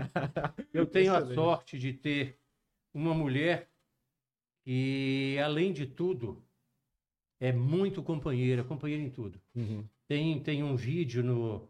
Eu montei, inclusive, um. Eu montei, não, quem montou, na verdade, foi, foi a Julinha, minha, nossa filha. Uhum. Um Instagram. Tem um vídeo que vocês podem ver a vibração dela. Bem, que legal! Bem, isso eu dando, a- fazendo a, a têmpera das primeiras facas. Ai, Aí a gente aquecendo até 800, 850 graus, as de aço inox a gente aquece até 1000, 1100 graus para depois mergulhar no óleo de têmpera. Uhum, uhum. Como eu oriento muito a vocês, EPI é fundamental. Sem dúvida. Ninguém pode fazer nada sem sua luva, sua máscara, seu óculos, proteção radiológica, proteção auditiva. Então, eu trabalho na, na- na minha oficina parecendo um doido. Mas tem que ser. Tem que Mexendo ser. com 800 graus não tem como, Tem né? que ser, tem que ser muito bem protegido. Nossa, Uso uma muito legal. jaqueta, uma jaqueta daquela de cordura de, de moto, Uhum. uma jaqueta velha como proteção, com luva de couro, um avental de couro que o Elô me deu de presente também, óculos, boné, todo, toda a proteção. Máscara, inclusive, para gases com, com filtro, Ah, legal. legal. proteção total. E meu estresse fica zerado. Eu saio de uma aula desestressado, aí chego em casa, vou estressar a Julinha como hoje. Nossa, eu tenho que estudar. Vai, vai estudar que eu vou descansar um pouquinho, depois vou para a oficina, dar um polimento nessa faca. que preocupação boa, né? Preocupação legal. Da aula não é mais preocupação e aqui então despreocupo da despreocupação. Perfeito. Maravilha. Professor, a gente gostaria de agradecer a sua presença aqui. Com certeza foi um, um episódio que vai ajudar muitas pessoas que estão pensando em seguir uma área parecida com a sua. É, muito obrigado por toda a inspiração que o senhor nos deu na nossa formação, né? A gente ainda tem alguns aninhos aí na faculdade. Com certeza a gente pode aprender ainda mais com o senhor. Ainda tem um momento que pelo menos a turma desse ano do segundo período vai ter. Uhum. Eu vou dar algumas aulas de clínica médica para o se- décimo segundo período. Não Ah, sei legal. se isso vai ser mantido ou não, mas existe essa possibilidade. Espero As aulas para vocês foram todas assim, pontuais, né? Pontuais, É. é. Eu é que agradeço. Não, você quer falar alguma coisa, Não, depois eu... realmente queria agradecer. é, Não, eu considero você como um amigo que eu quero levar para depois de formado. Uh, eu tenho uma consideração enorme para Elo. Então, assim, só para explicar o pessoal, Elo é nossa colega de classe, esposa do doutor Edivaldo. Eu adoro Elo, tenho assim uma admiração Obrigado, extrema por também. ela. Não é do mesmo jeito, né? fique tranquilo. e isso realmente passou para você, né? Eu não gosto de chamar de senhor porque já tá falando não, que você tá experiente demais. Aqui tá, tá chato já pro seu lado, né? então, assim, eu realmente quero levar amizade contigo com a Elo para depois de formado por muitos e muitos anos ter realmente uma relação muito boa. Vou te dar uma faca, então, para mostrar que a nossa amizade não será cortada. Você tá me dando uma faca querendo ganhar uma também. Eu tô sentindo interesse. Fica tranquilo, sem pressa. Mas é, é, um prazer enorme para mim ter você aqui. Que bom que você aceitou. Foi um episódio extremamente rico e eu sinto que mesmo que a gente tenha aqui muito, muito tempo. Quanto que deu aí, gente? Um 40? Duas horas. Duas horas. Duas horas e quinze. Bateu um recorde assim que foi. Rapaz, duas horas e quinze. Me perdoem. Não, que é isso. E quanto mais a gente não poderia ter explorado dentro da própria cardiologia, eu acho que a gente poderia até chamar você de novo para falar só da cardio. Acho que daria mais duas horas, então foi um prazer imenso, uma realização pessoal ter você aqui com, com a gente no, no podcast. Então, eu que agradeço obrigado. demais. São dois alunos excelentes que eu tive o prazer de tê-los não tão diretamente na sala de aula, mas na sala de tutoria. Você sabe, eu já falei, o meu filho mais velho é advogado, ou melhor, foi advogado e também mudou de profissão, só que ele foi mais radical. Ele foi para a cozinha, ele é chefe de cozinha, fez curso de cozinheiro no Senac e gastronomia. E você sabe que tem dois alunos, você, agora do nono período, e tem um outro aluno também que tem essa peculiaridade. Aliás, tem dois que é o Antônio, Antônio Grisani, da, da T6. Está no oitavo? Uhum, tá no uhum. oitavo período. Uhum. Que também eu digo, ó, você, eu tenho um carinho de filho por vocês, por essa, por essa particularidade. Tem agora um aluno novo, que é o Felipe, que é outro advogado que está agora no quarto período. Quarto período. Esse eu não conheço, eu não conheço. É. Então, são essas, são essas coisas que trazem gratificação para a gente. O, pelo menos seis meses nós ficamos juntos no, no PBL também. São dois alunos brilhantes que eu sei que não vão ter dificuldade, que pode ser que alguns tenham, porque a gente tem que levar a sério todo o curso. Sim. Um conselho que eu dou para cada hora de aula, estude de 3 a 5 no livro. Não tem hora no dia suficiente, mas pelo menos a gente fala, porque se ele fizer um pouquinho menos. E agradecer demais a vocês por esse convite. Eu gosto realmente de e me sentir à vontade em passar o que eu puder passar para os estudantes ou para outros, até outras profissões em termos de motivação, porque a vida, independente da área que a gente siga, é para ser vivida com satisfação, com alegria. Muito obrigado a vocês Perfeito. e vamos ver o resultado dessa, desse bate-papo. Me perdoem se eu falei demais, mas eu. Não você disse, perder. fale à vontade o que você quiser. E é isso que é para fazer aqui mesmo. É, não, não vai editar nada, vai na íntegra. Muitíssimo obrigado. Um grande é abraço, muito obrigado a vocês.